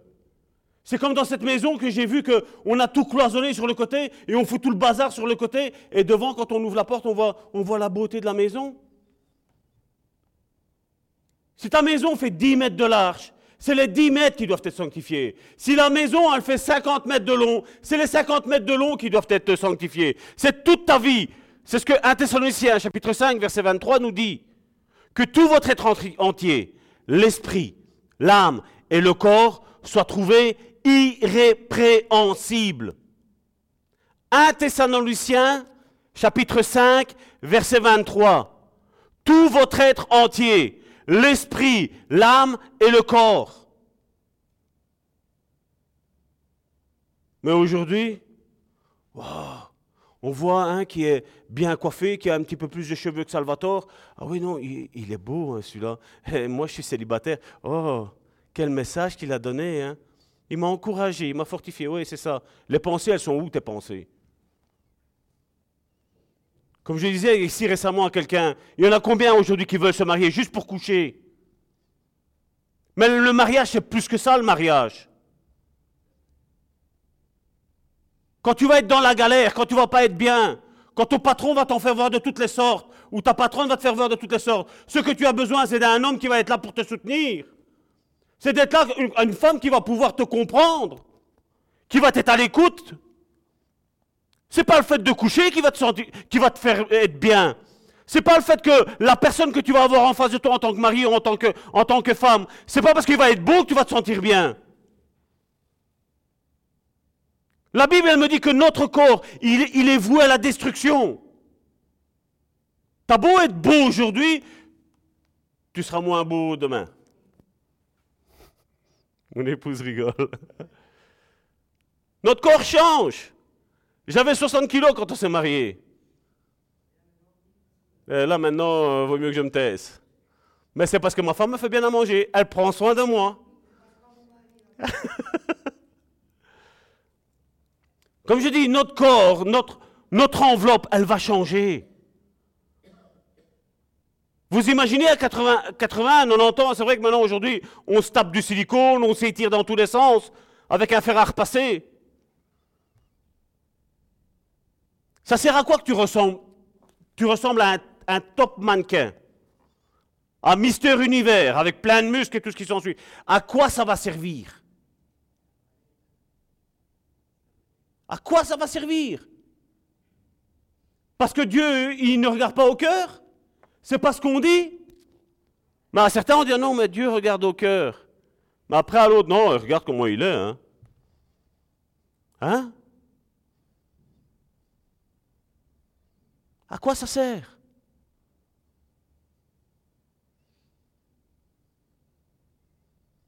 Ma femme, des fois, je dis, t'es jolie ma chérie, elle est un petit peu, euh, après même 20, 25 ans de mariage, ma femme me dit, mais non, regarde comment je suis. Mais non, moi, pour moi, elle est belle. Et quoi, c'est parce que vous, vous, vous ne connaissez pas encore son intérieur. Son intérieur, il est resplendissant. C'est comme la maison que j'ai vue, que j'ai ouverte, qui était elle rougit, hein, elle se cache. Mais c'est comme ça que je vois ma femme. Parce que la beauté extérieure, t'as beau être beau à l'extérieur, si à l'intérieur t'es pourri, je ne vis pas avec un corps. Hein. Je vis avec une personne, c'est son caractère qui m'attire. Sa beauté intérieure est magnifique. Son extérieur est beau aussi, moi j'aime bien. Maintenant, si les autres, ils n'aiment pas, ben, je m'en fous. C'est à moi qu'elle doit plaire. Et moi, je lui plairai à elle. C'est tout. Moi, si ma femme me dit, Salvatore, il faudrait que tu perdes 2 grammes, il n'y a pas de souci. 2 grammes, hein, pas plus. Hein. 2 grammes. Chérie, ne me demande pas l'impossible, s'il te plaît. Seigneur, je t'en prie, euh, je te remets ma soeur entre tes mains. hein? À quoi ça sert que ici, là, je fasse le beau et vous venez à la maison et c'est le bazar à la maison Combien c'est comme ça aujourd'hui? Combien aujourd'hui cherchent des ministères? Mais regarde l'état de la maison. Il est en ruine. Qu'est-ce qu'ils vont te faire? Qu'est-ce que Jésus il a dit? Euh, Le Saint-Esprit, qu'est-ce qu'il a dit? C'est dans 1, Timothée chapitre 4. Il dit, si quelqu'un n'a pas soin de sa propre maison, comment va-t-il prendre soin de l'Église de Dieu? Alors c'est facile, hein? Aujourd'hui, Facha des boucs, on allume, la vidéo, oh, Dieu te demande la sanctification, Dieu te demande le Saint-Esprit, Dieu te demande ci, Dieu te demande là. On fait tout le beau, ah ouais, parole de Dieu. Et après, la vie, elle est comment? Je me rappelle une fois, il y a quelqu'un qui s'est présenté à moi, dans la région. Prophète, prénom et nom. Bonjour homme de Dieu, comment tu vas? Ben, Je vais bien et tout, et toi comment tu vas? Oui, oui, moi je vais bien, par la grâce de Dieu, tout va bien, je suis prophète, et si là et une pensée m'a traversé l'esprit. Une, hein, pas deux, une pensée. Ça va tort. Demande-lui comment va sa femme. Et moi, je pense, je dis, ben, ça va mon frère, je dis, euh, ça va bien? Je dis, comment va ton, ta charmante épouse? Euh, C'est un peu compliqué pour le moment. C'est tendu. Je dis, euh, pourquoi? Qu'est-ce qui se passe? Tu as besoin d'aide? Je dis, c'est au cas où. Je dis, tu je suppose que tu as entendu. Oui, j'ai entendu, justement, tu es un homme de Dieu. Mais du coup, je dis, si tu prétends que je suis un homme de Dieu, je dis, tu sais, on est là pour le couple. Non, non, laisse tomber. Comment ça laisse tomber? Ouais, non, parce que pour le moment, je suis sous antidépresseur. J'ai certains médicaments, euh, je suis un petit peu confus. Je dis, dis excuse-moi mon frère. Mais es-tu en train de prophétiser pour des personnes? Ben oui, hein, il fait, je suis prophète. Je dis, mais tu sais que ces médicaments-là influent sur ton âme? Et tu sais que quand ça influe sur ton âme, la prophétie peut être tronquée, elle peut être fausse? Mais c'est pas vrai ça. C'est pas vrai. Un Corinthien nous dit que dans une prophétie, il faut prendre ce qui est bon et rejeter ce qui est mauvais. Ça ne veut pas dire, et là j'ai précisé, ça ne veut pas dire que je prends ce que je veux. Je prends ce que la parole de Dieu dit pour ma vie. Si tu me dis que j'ai un problème et que c'est vrai, je prends ton conseil. Mais si tu me dis que j'ai un problème et que c'est faux, tu prends ta prophétie et tu te la manches. Ça aujourd'hui on n'ose pas le dire. Hein. Moi ça va toujours le. Parce qu'aujourd'hui, on attend des prophètes. Dis-moi un petit peu, qu'est-ce que, le Saint-Esprit te dit pour moi? J'ai dit, le Saint-Esprit, le Saint-Esprit, tu l'as en toi. N'est-ce pas? Pourquoi aller le chercher chez l'autre? Tu as le Saint-Esprit en toi, n'est-ce pas? Le Saint-Esprit te révèle les choses, il te le fait remonter. Maintenant, j'ai une parole pour toi. Je viens, je dis, ma soeur, voilà, je ressens ça. Est-ce que pas besoin de dire le Saint-Esprit me dit. Oh, la voix grave, oui, pour faire voir que c'est Dieu qui parle. Non. Généralement, ceux qui parlent avec moi, ils savent ce que. Je dis, je ressens que. Et là, on me dit, oui, ça va tort, c'est vrai. Pour le moment, ça va pas. Et c'est ce que j'ai dit à ce, frère-là, à cette personne-là. Je dis, écoute, je dis, il faut régler ça. Je dis, parce que j'ai l'ennemi, je dis, il va pas traiter. je ne peux pas l'accepter. Et il m'a dit, ce que tu viens de dire, tu vois, je dois prendre ce qui est bon et je pense que... J'écoute, je dis, fais, comme tu veux. Je dis, mais Jacques a dit quelque chose. Est-ce qu'une source d'eau amère peut faire sortir une source d'eau douce? Si tu es amer, ta prophétie va être amère. Mais si tu es doux, ta prophétie va être douce. Et ta prophétie va être plus acceptée que si tu es amer. Si je vous donne un verre d'eau salée, un verre d'eau, moi ce que j'aime bien c'est ça, c'est de l'eau pétillante. Si vous n'avez pas l'eau pétillante, c'est de l'eau douce.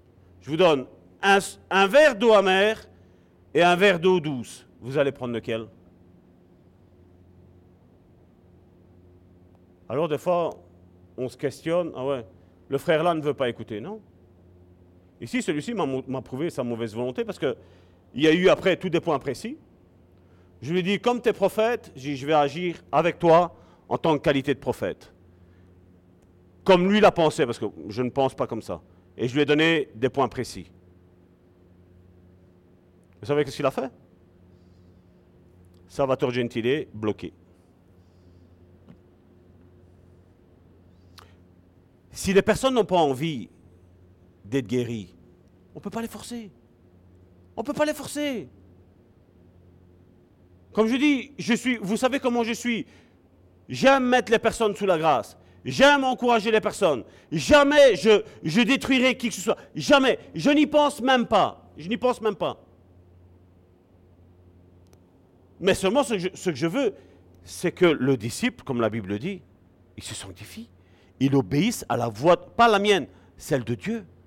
Comme je dis, si un frère ou une sœur te dit quelque chose et c'est ce que tu vis, prends-le, parce que c'est pour ton bien. Si Dieu veut que tu mettes quelque chose en ordre dans ta vie, prends-le, fais-le. Si tu n'arrives pas, le ministère d'aide, il est là pour ça, pour aider. C'est dans l'Église, 1 Corinthiens chapitre 12, verset 28. Parce que ceux qui ne font pas miséricorde, Matthieu chapitre 18, verset 35. C'est ainsi que mon Père céleste vous traitera si chacun de vous ne pardonne pas à son frère de tout son cœur. Et aujourd'hui, quand tu dis la vérité, on n'aime pas.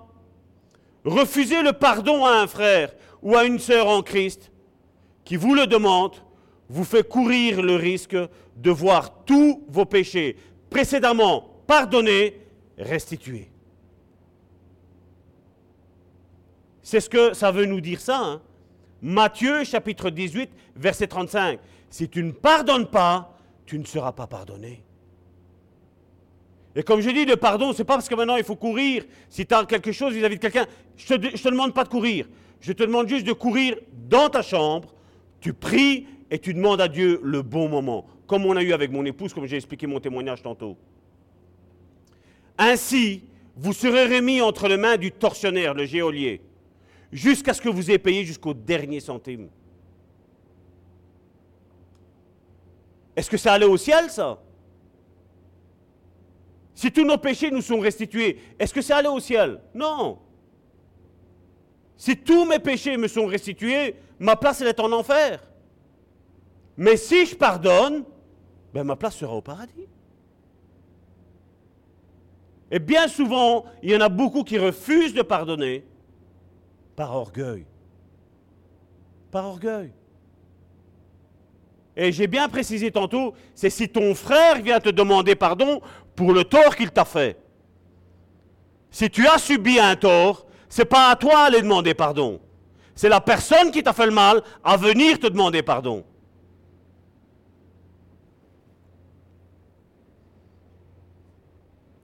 Encore une fois, tous ceux qui ne font pas miséricorde aux autres ne recevront pas la miséricorde de Dieu. Ceux qui n'exercent pas la bonté que Dieu a exercée vis-à-vis de toi, il n'y en aura pas. Et de telles personnes ne peuvent pas prétendre être heureuses. Et bien souvent, on me dit ça, mais comment, comment je sais que je dois aller pardonner? Je dis, Dieu te fait ressentir. Si je te dis que tu as un problème vis-à-vis de quelqu'un, ben, tu as l'image de quelqu'un qui t'arrive là, ou la pensée de quelqu'un qui, t'arrive là. Ben, c'est avec cette personne-là qu'il faut demander pardon. Vous savez, si j'ai causé du tort, je vais prendre moi comme ça, personne ne va se vexer. Mais si j'ai causé du tort à quelqu'un, je préfère mille fois m'humilier, mettre mon orgueil de côté, Allez demander pardon l'instant de 2, 3, 5, 10 minutes, le temps que ça prendra pour, pour m'expliquer. que de passer toute l'éternité en enfer. Mes frères, mes sœurs, l'éternité, c'est long. C'est très, très long. Je parlais avec quelqu'un qui m'avait dit qu'il avait trompé sa femme et je lui ai dit, je dit, j'ai pas envie de savoir ta performance, hein, je dis. Hein. Je dis, c'est pas ça. Je dis, combien de temps ça t'a pris Je dis, euh, le temps que tu as vécu à avoir cette relation sexuelle en dehors que de ta femme? Il m'a dit 30-35 minutes, Salvatore. Je t'imagine, je dis, pour 30-35 minutes à chaque rapport, tu as l'enfer qui t'attend. Je dis, alors que tu as une femme, ton rapport, tu sais l'avoir avec ta femme, n'est-ce pas? Oui, Salvatore. Mais c'est pas le même. Je m'ennuie. Je dis, l'éternité, c'est très très long. C'est très très long. Je ne sais pas si vous, vous réussissez à vous imaginer l'éternité, c'est quoi? Combien vont faire un vol? Pour avoir des biens matériaux Et après? Et après? Tu vas voler une voiture. La voiture, il y a quelqu'un qui va, qui va, il va te foncer dedans, la voiture, c'est fini. Aujourd'hui, combien ont des belles maisons d'apparence hein? Combien ont des belles maisons d'apparence? Mais l'intérieur, comment il est? Combien se disent chrétiens aujourd'hui? Mais l'intérieur, comment il est? Hein? Des chrétiens qui ne donnent même pas envie d'être chrétiens. Je me rappelle une fois, début de ma conversion, où j'étais un fanatique de football avant d'être converti. Et quand Dieu a touché mon cœur, étonnamment, je ne dis pas que le football c'est péché parce que je regarde le football, donc ce n'est pas ce que je suis en train de dire. Hein. Je dis, mais j'avais une manière d'être, ma femme, mes parents sont témoins. Je dis, j'avais une manière d'être fanatique qui était fanatique. Bizarrement, quand Dieu a touché mon cœur, j'ai tout balancé, tout ce que j'avais dans mon PC.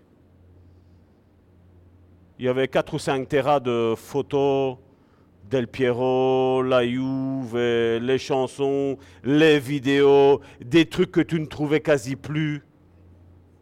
Pardon? J'ai pas compris. Non, Maldini un peu moins. Mais j'avais tout ça. Mais quand Dieu a touché mon cœur, la première chose que j'ai fait, je me rappelle être descendu, j'avais eu la discussion avec ma femme et tout ce qui s'ensuit, pour leur dire que Dieu avait touché mon cœur. Ça, c'est la première chose. La deuxième chose, j'ai été devant mon, PC et vous, j'ai tout effacé.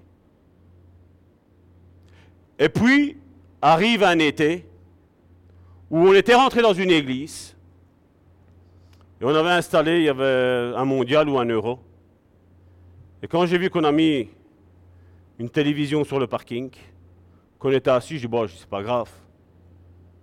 Mais quand j'ai vu l'engouement, j'ai regardé ma femme, j'ai regardé une autre personne qui était là. Je dis, mais j'ai avant, moi j'étais comme ça. Et je me rendais compte qu'il y avait des personnes qui allaient dans une église, mais il n'y avait pas de conversion. Il n'y avait pas de conversion. Parce que moi, je sais une chose. Quand Dieu touche ton cœur, tout ce qui prend sa place, Dieu veut l'éjecter. Et des fois, c'est même dur. Parce que des fois, c'est même les enfants. Tu vois tes enfants comme des idoles. Des fois, c'est ta femme, ton époux, comme une idole. Et Dieu dit, je veux la première place je veux la première place. Je veux la première place. l'adoration. Abraham, ton fils, ton unique fils, donne-moi-le. Mon frère, ma soeur, je vais appeler mes soeurs à venir ici. Venez. Venez. Ils n'ont pas entendu avec le, le bruit du chauffage. Mon frère, ma soeur,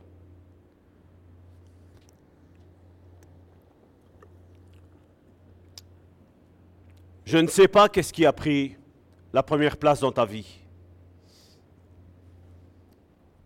Et là, Dieu te dit, donne-moi ça. Mon frère, ma soeur, je ne sais pas qu'est-ce qui a pris la première place dans ta vie, mais Dieu te dit, donne-moi ça. Je vais frapper fort, spirituellement parlant. Ça peut être aussi le ministère. Ça peut être aussi le ministère que Dieu a déposé dans ta vie. Dieu te dit, donne-moi ça. Ça peut être ton mari, ta femme, tes enfants, tes parents, tes oncles, tes tantes, tes grands-parents, comme ça peut être des objets matériels, tels la voiture, la maison. Dieu te dit, donne-moi ça. Donne-moi ça parce qu'il veut résider dans ton cœur. Tu ne pourras pas pardonner de tout ton cœur si Dieu n'a pas la première place dans ton cœur. Tu ne pourras pas pardonner ton frère et ta sœur, ton mari, ton épouse, tes enfants, ton patron, ta patronne, ton supérieur hiérarchique, ton pasteur, ton apôtre, ton prophète, ton évangéliste, ton docteur, si Dieu n'est pas à la première place.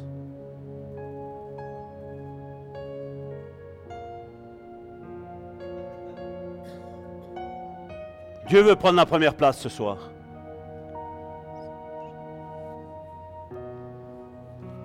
Aujourd'hui, dimanche 24 novembre, 17h04, Dieu te dit, je veux ton cœur.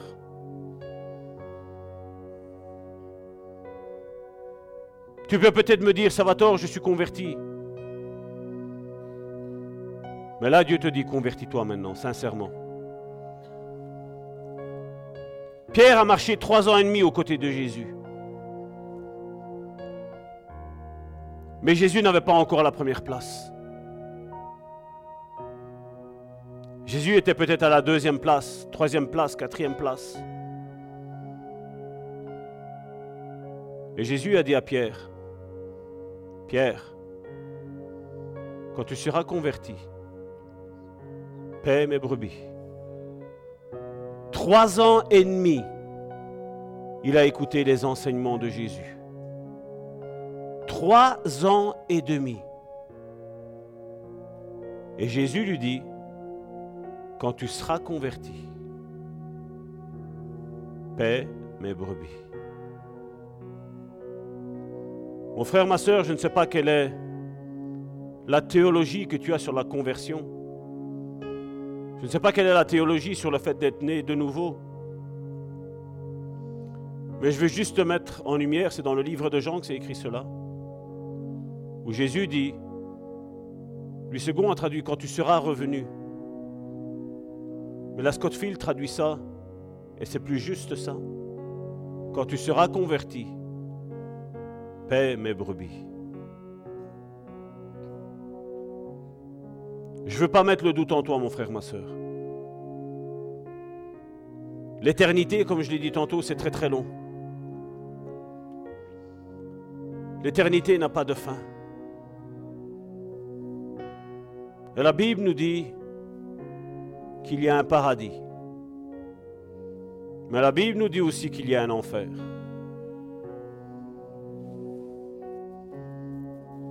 En enfer, il y en aura beaucoup qui, qui croiront avoir servi Dieu. Beaucoup penseront être réellement convertis. Beaucoup penseront que Dieu était grâce et qu'il allait les gracier avec leurs péchés, avec leur méchanceté.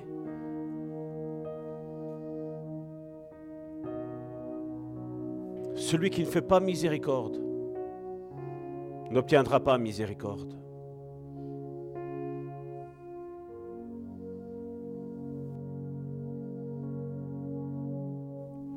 Le peu de temps qu'il nous reste à vivre ici-bas, vaut mieux que tous nous mettions notre orgueil de côté,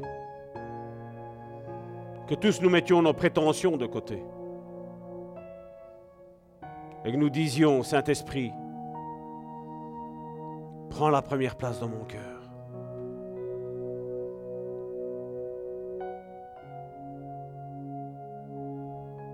Je ne veux plus être un simple chrétien.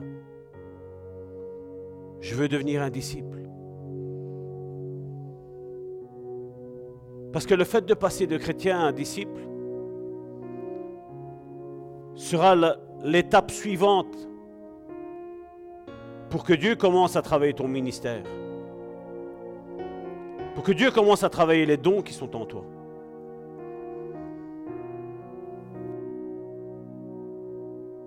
Il faut que tu jettes le passeport de chrétien. il faut que tu prennes la carte d'identité de disciple.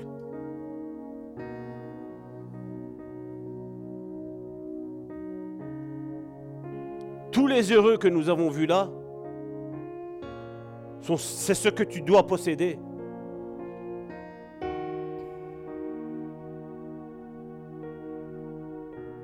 Arrête de prétendre quoi que ce soit. Comme je le dis bien souvent, commence dans ta maison. Commence à aimer ton mari. Commence à aimer ta femme. Commence à aimer tes enfants. Plus d'une manière charnelle, ni émotionnelle, mais d'une manière spirituelle.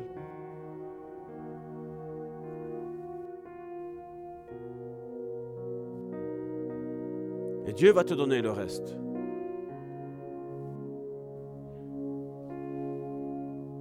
À ceux qui ont des prétentions, combien de fois je le dis, si tu ne sais pas t'occuper de ta femme, si tu ne sais pas t'occuper de tes enfants, et c'est ce que Jésus disait, si quelqu'un ne sait pas s'occuper des siens, comment va-t-il faire pour s'occuper du troupeau qui lui sera confié?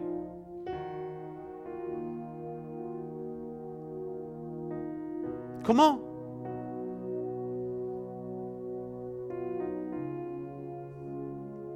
Dieu résiste aux orgueilleux.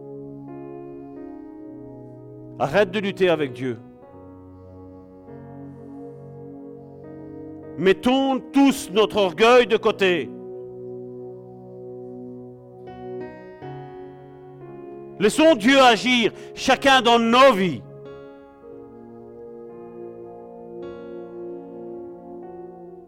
Moi, Salvatore, je n'ai rien à prétendre de toi. Mais toi, tu n'as rien à prétendre de moi non plus. Si j'ai un problème, je te trouverai. Et si tu as un problème, viens me trouver. Et je serai là pour t'aider, tu seras là pour m'aider.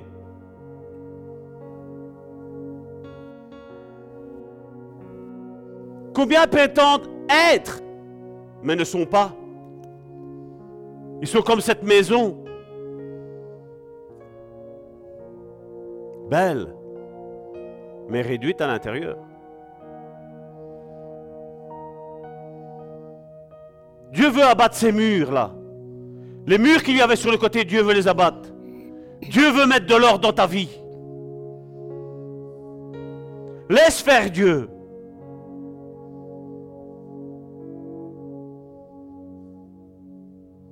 Appelle Dieu dans ta maison.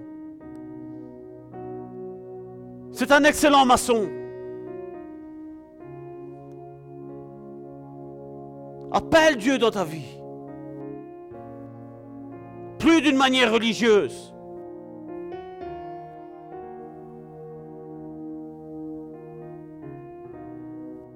Laisse Dieu agir. Là où tu as un problème, dis Saint-Esprit, aide-moi. Guide mes pas. Vers qui je dois aller? Vers quel frère? Vers quelle sœur je dois aller pour demander de l'aide?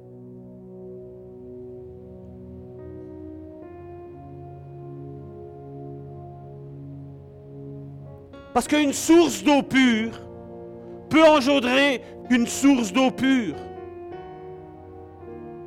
Mais une source sale engendra une source sale.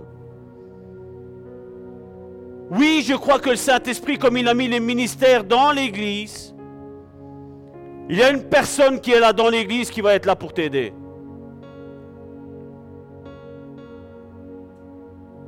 Émotionnellement, tu pourrais dire, oh, mais c'est lui. Le Saint-Esprit pourrait te dire, non, c'est cette personne-là. Tu pourrais peut-être dire, ouais, mais il paraît pas si... Non. Laisse faire le Saint-Esprit. Mets tes préjugés de côté. Mets ton discernement de côté. Laisse le Saint-Esprit agir maintenant dans ta vie.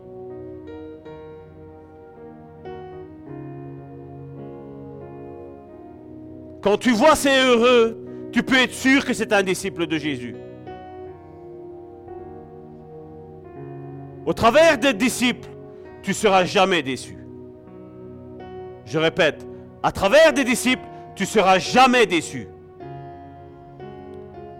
Mais au travers des chrétiens, tu le seras toujours déçu. Tu seras toujours déçu. Parce que le chrétien prétend ce qu'il n'est pas. Mais le disciple prétendra ce qu'il est. Il voudra un peuple qui se sanctifie. Il voudra un peuple qui cherche Dieu, qui ait plus de foi.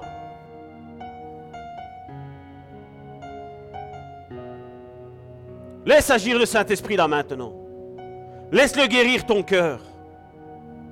Ton cœur qui est blessé. Ton cœur qui n'est pas bien.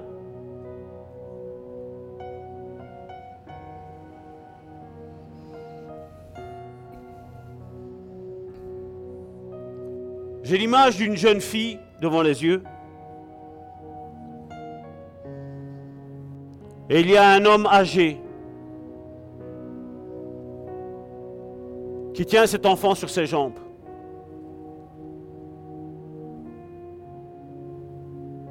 Et les mains de cette personne âgée ne sont pas là où elles devraient être. Dieu veut te guérir de ça, mon frère, ma soeur ma soeur plutôt. Dieu veut te guérir de ça, ma soeur. Cette blessure t'a fait renfermer sur toi-même.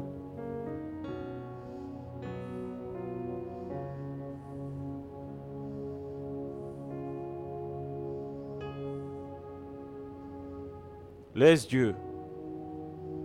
Dieu n'est pas comme cet homme. Laisse Dieu agir dans ta vie. Lui n'aura pas les mains baladeuses.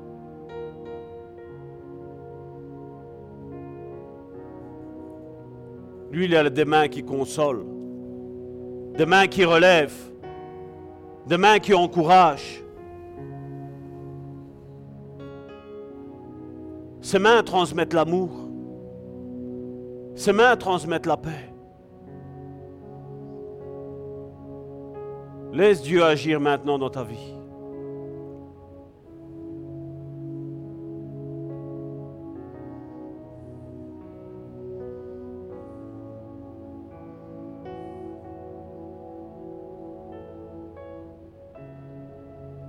Il y a une autre personne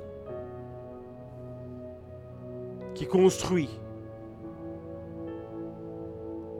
Et quand le mur est presque construit,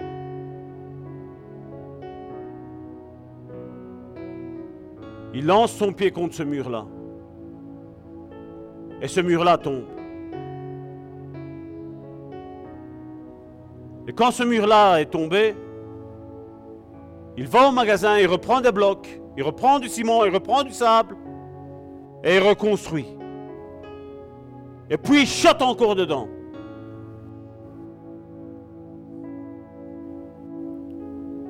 Dieu te dit, mon fils,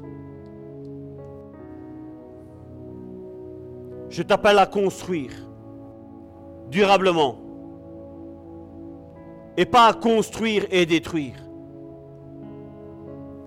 Mon frère, je t'appelle à construire.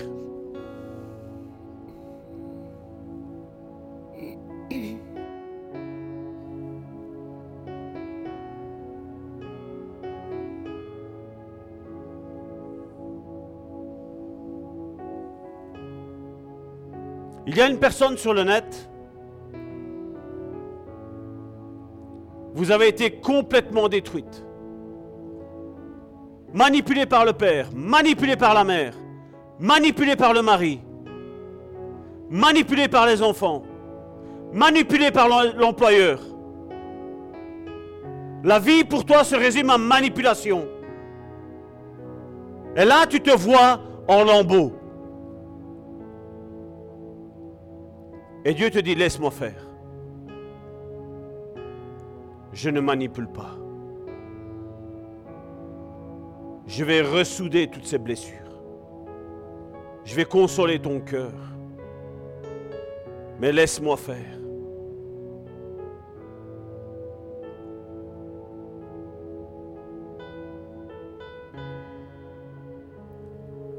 Il y a d'autres personnes ou par le passé vous avez été marié. Et là aujourd'hui vous êtes dans une condition de divorce. Et Dieu dit ne regarde plus ton conjoint ou ton future conjointe comme le premier, comme la première. Mais laisse-moi toucher ton cœur. Parce que tu vas de nouveau savoir et sentir et ressentir ce que c'est le mariage, ce que c'est un bon mari, une bonne femme. Laisse-moi faire, je vais reconstruire ta vie.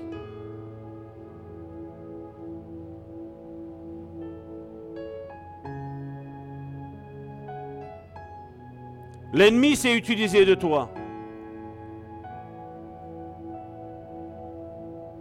Mais Dieu va s'utiliser de toi pour porter la guérison, pour enseigner des couples, pour faire des formations. Mais laisse mon esprit, mon enfant. Laisse mon esprit guérir ton cœur. Laisse mon esprit t'enseigner. À travers des personnes qui ont une vie stable, une vie de couple, qui savent comment construire, qui ne s'occupent pas seulement de plans, pas seulement de théorie, mais de pratique.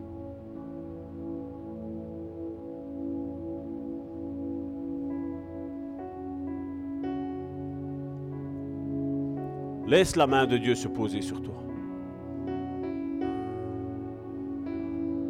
Dis à Dieu maintenant, Seigneur, pose ta main sur moi. Pose ta main sur moi, Seigneur.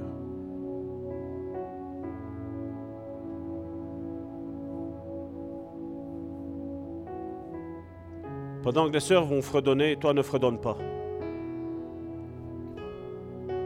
Il y a une atmosphère prophétique que mes deux sœurs vont, vont déposer sur vous. Vous restez en communion avec l'Esprit de Dieu. Parce que Dieu veut guérir. Au nom de Jésus. Amen. Amen.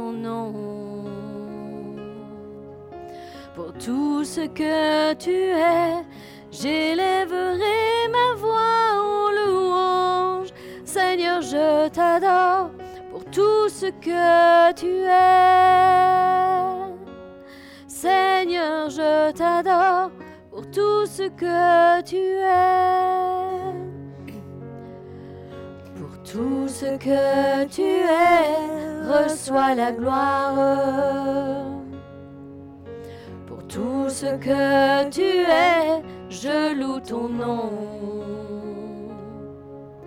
Pour tout ce que tu es, j'élèverai ma voix en louange. Seigneur, je t'adore pour tout ce que tu es. Seigneur, je t'adore pour tout ce que tu es. Tout ce que tu es, reçois la gloire. Pour tout ce que tu es, je loue ton nom. Pour tout ce que tu es, j'élèverai ma voix en louange. Seigneur, je t'adore pour tout ce que tu es. Seigneur, je t'adore pour tout ce que tu es. Seigneur, je t'adore pour tout ce que tu es. Seigneur, je t'adore pour tout ce que tu es. Seigneur, je t'adore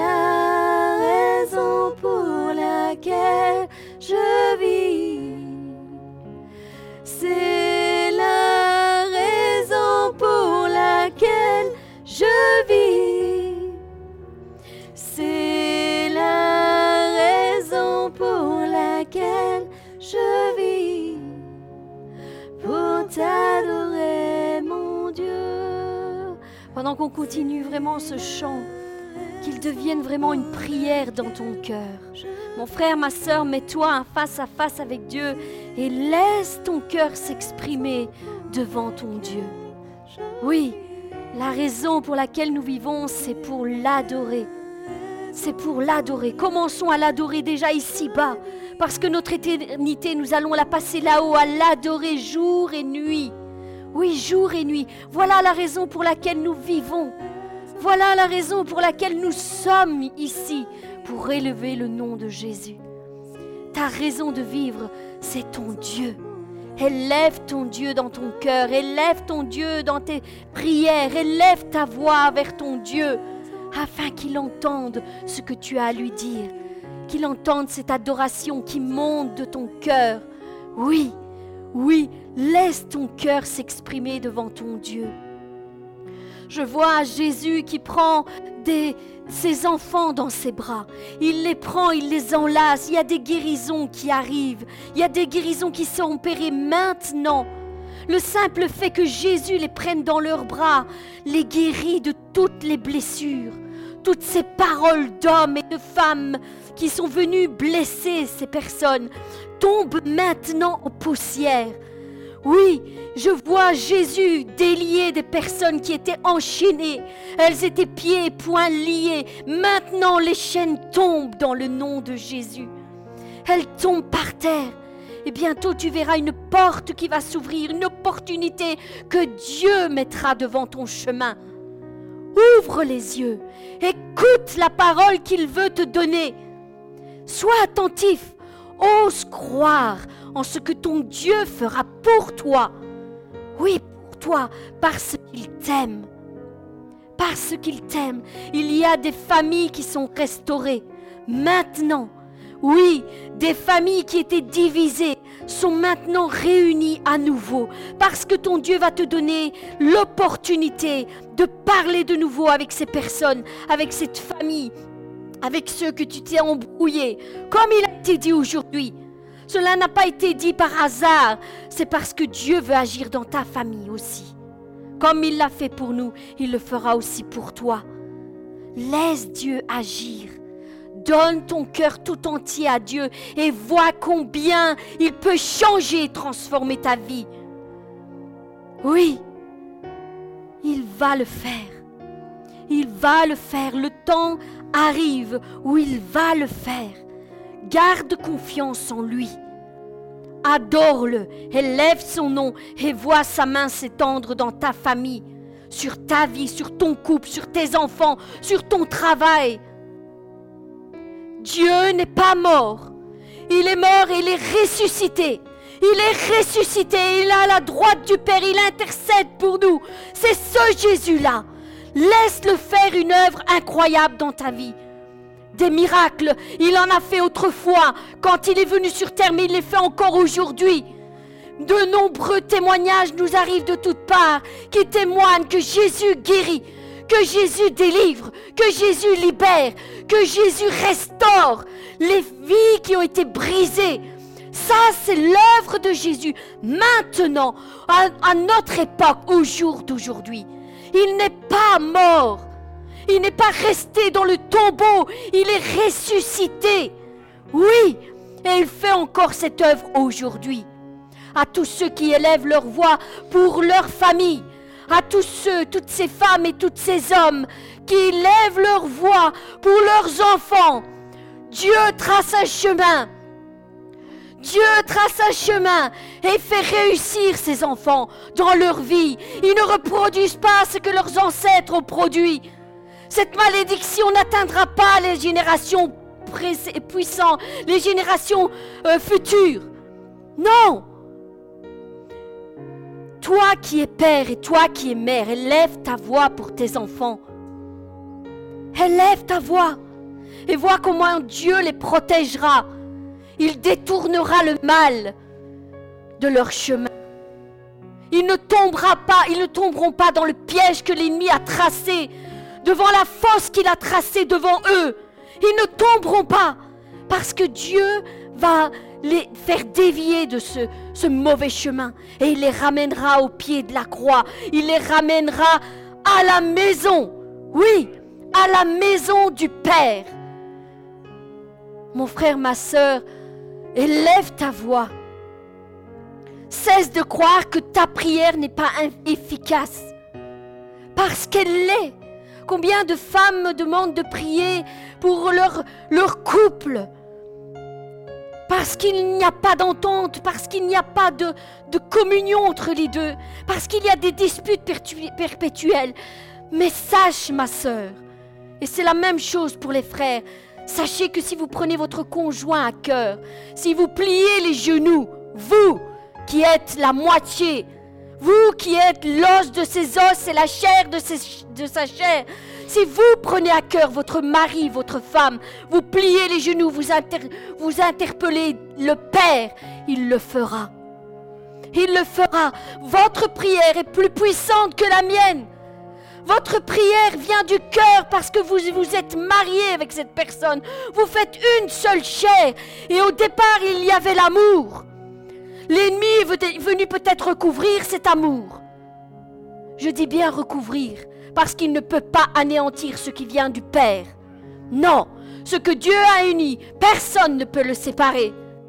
Donc, si tu pries pour ton mari ou pour ta femme, Sache que cette prière a du poids devant Dieu.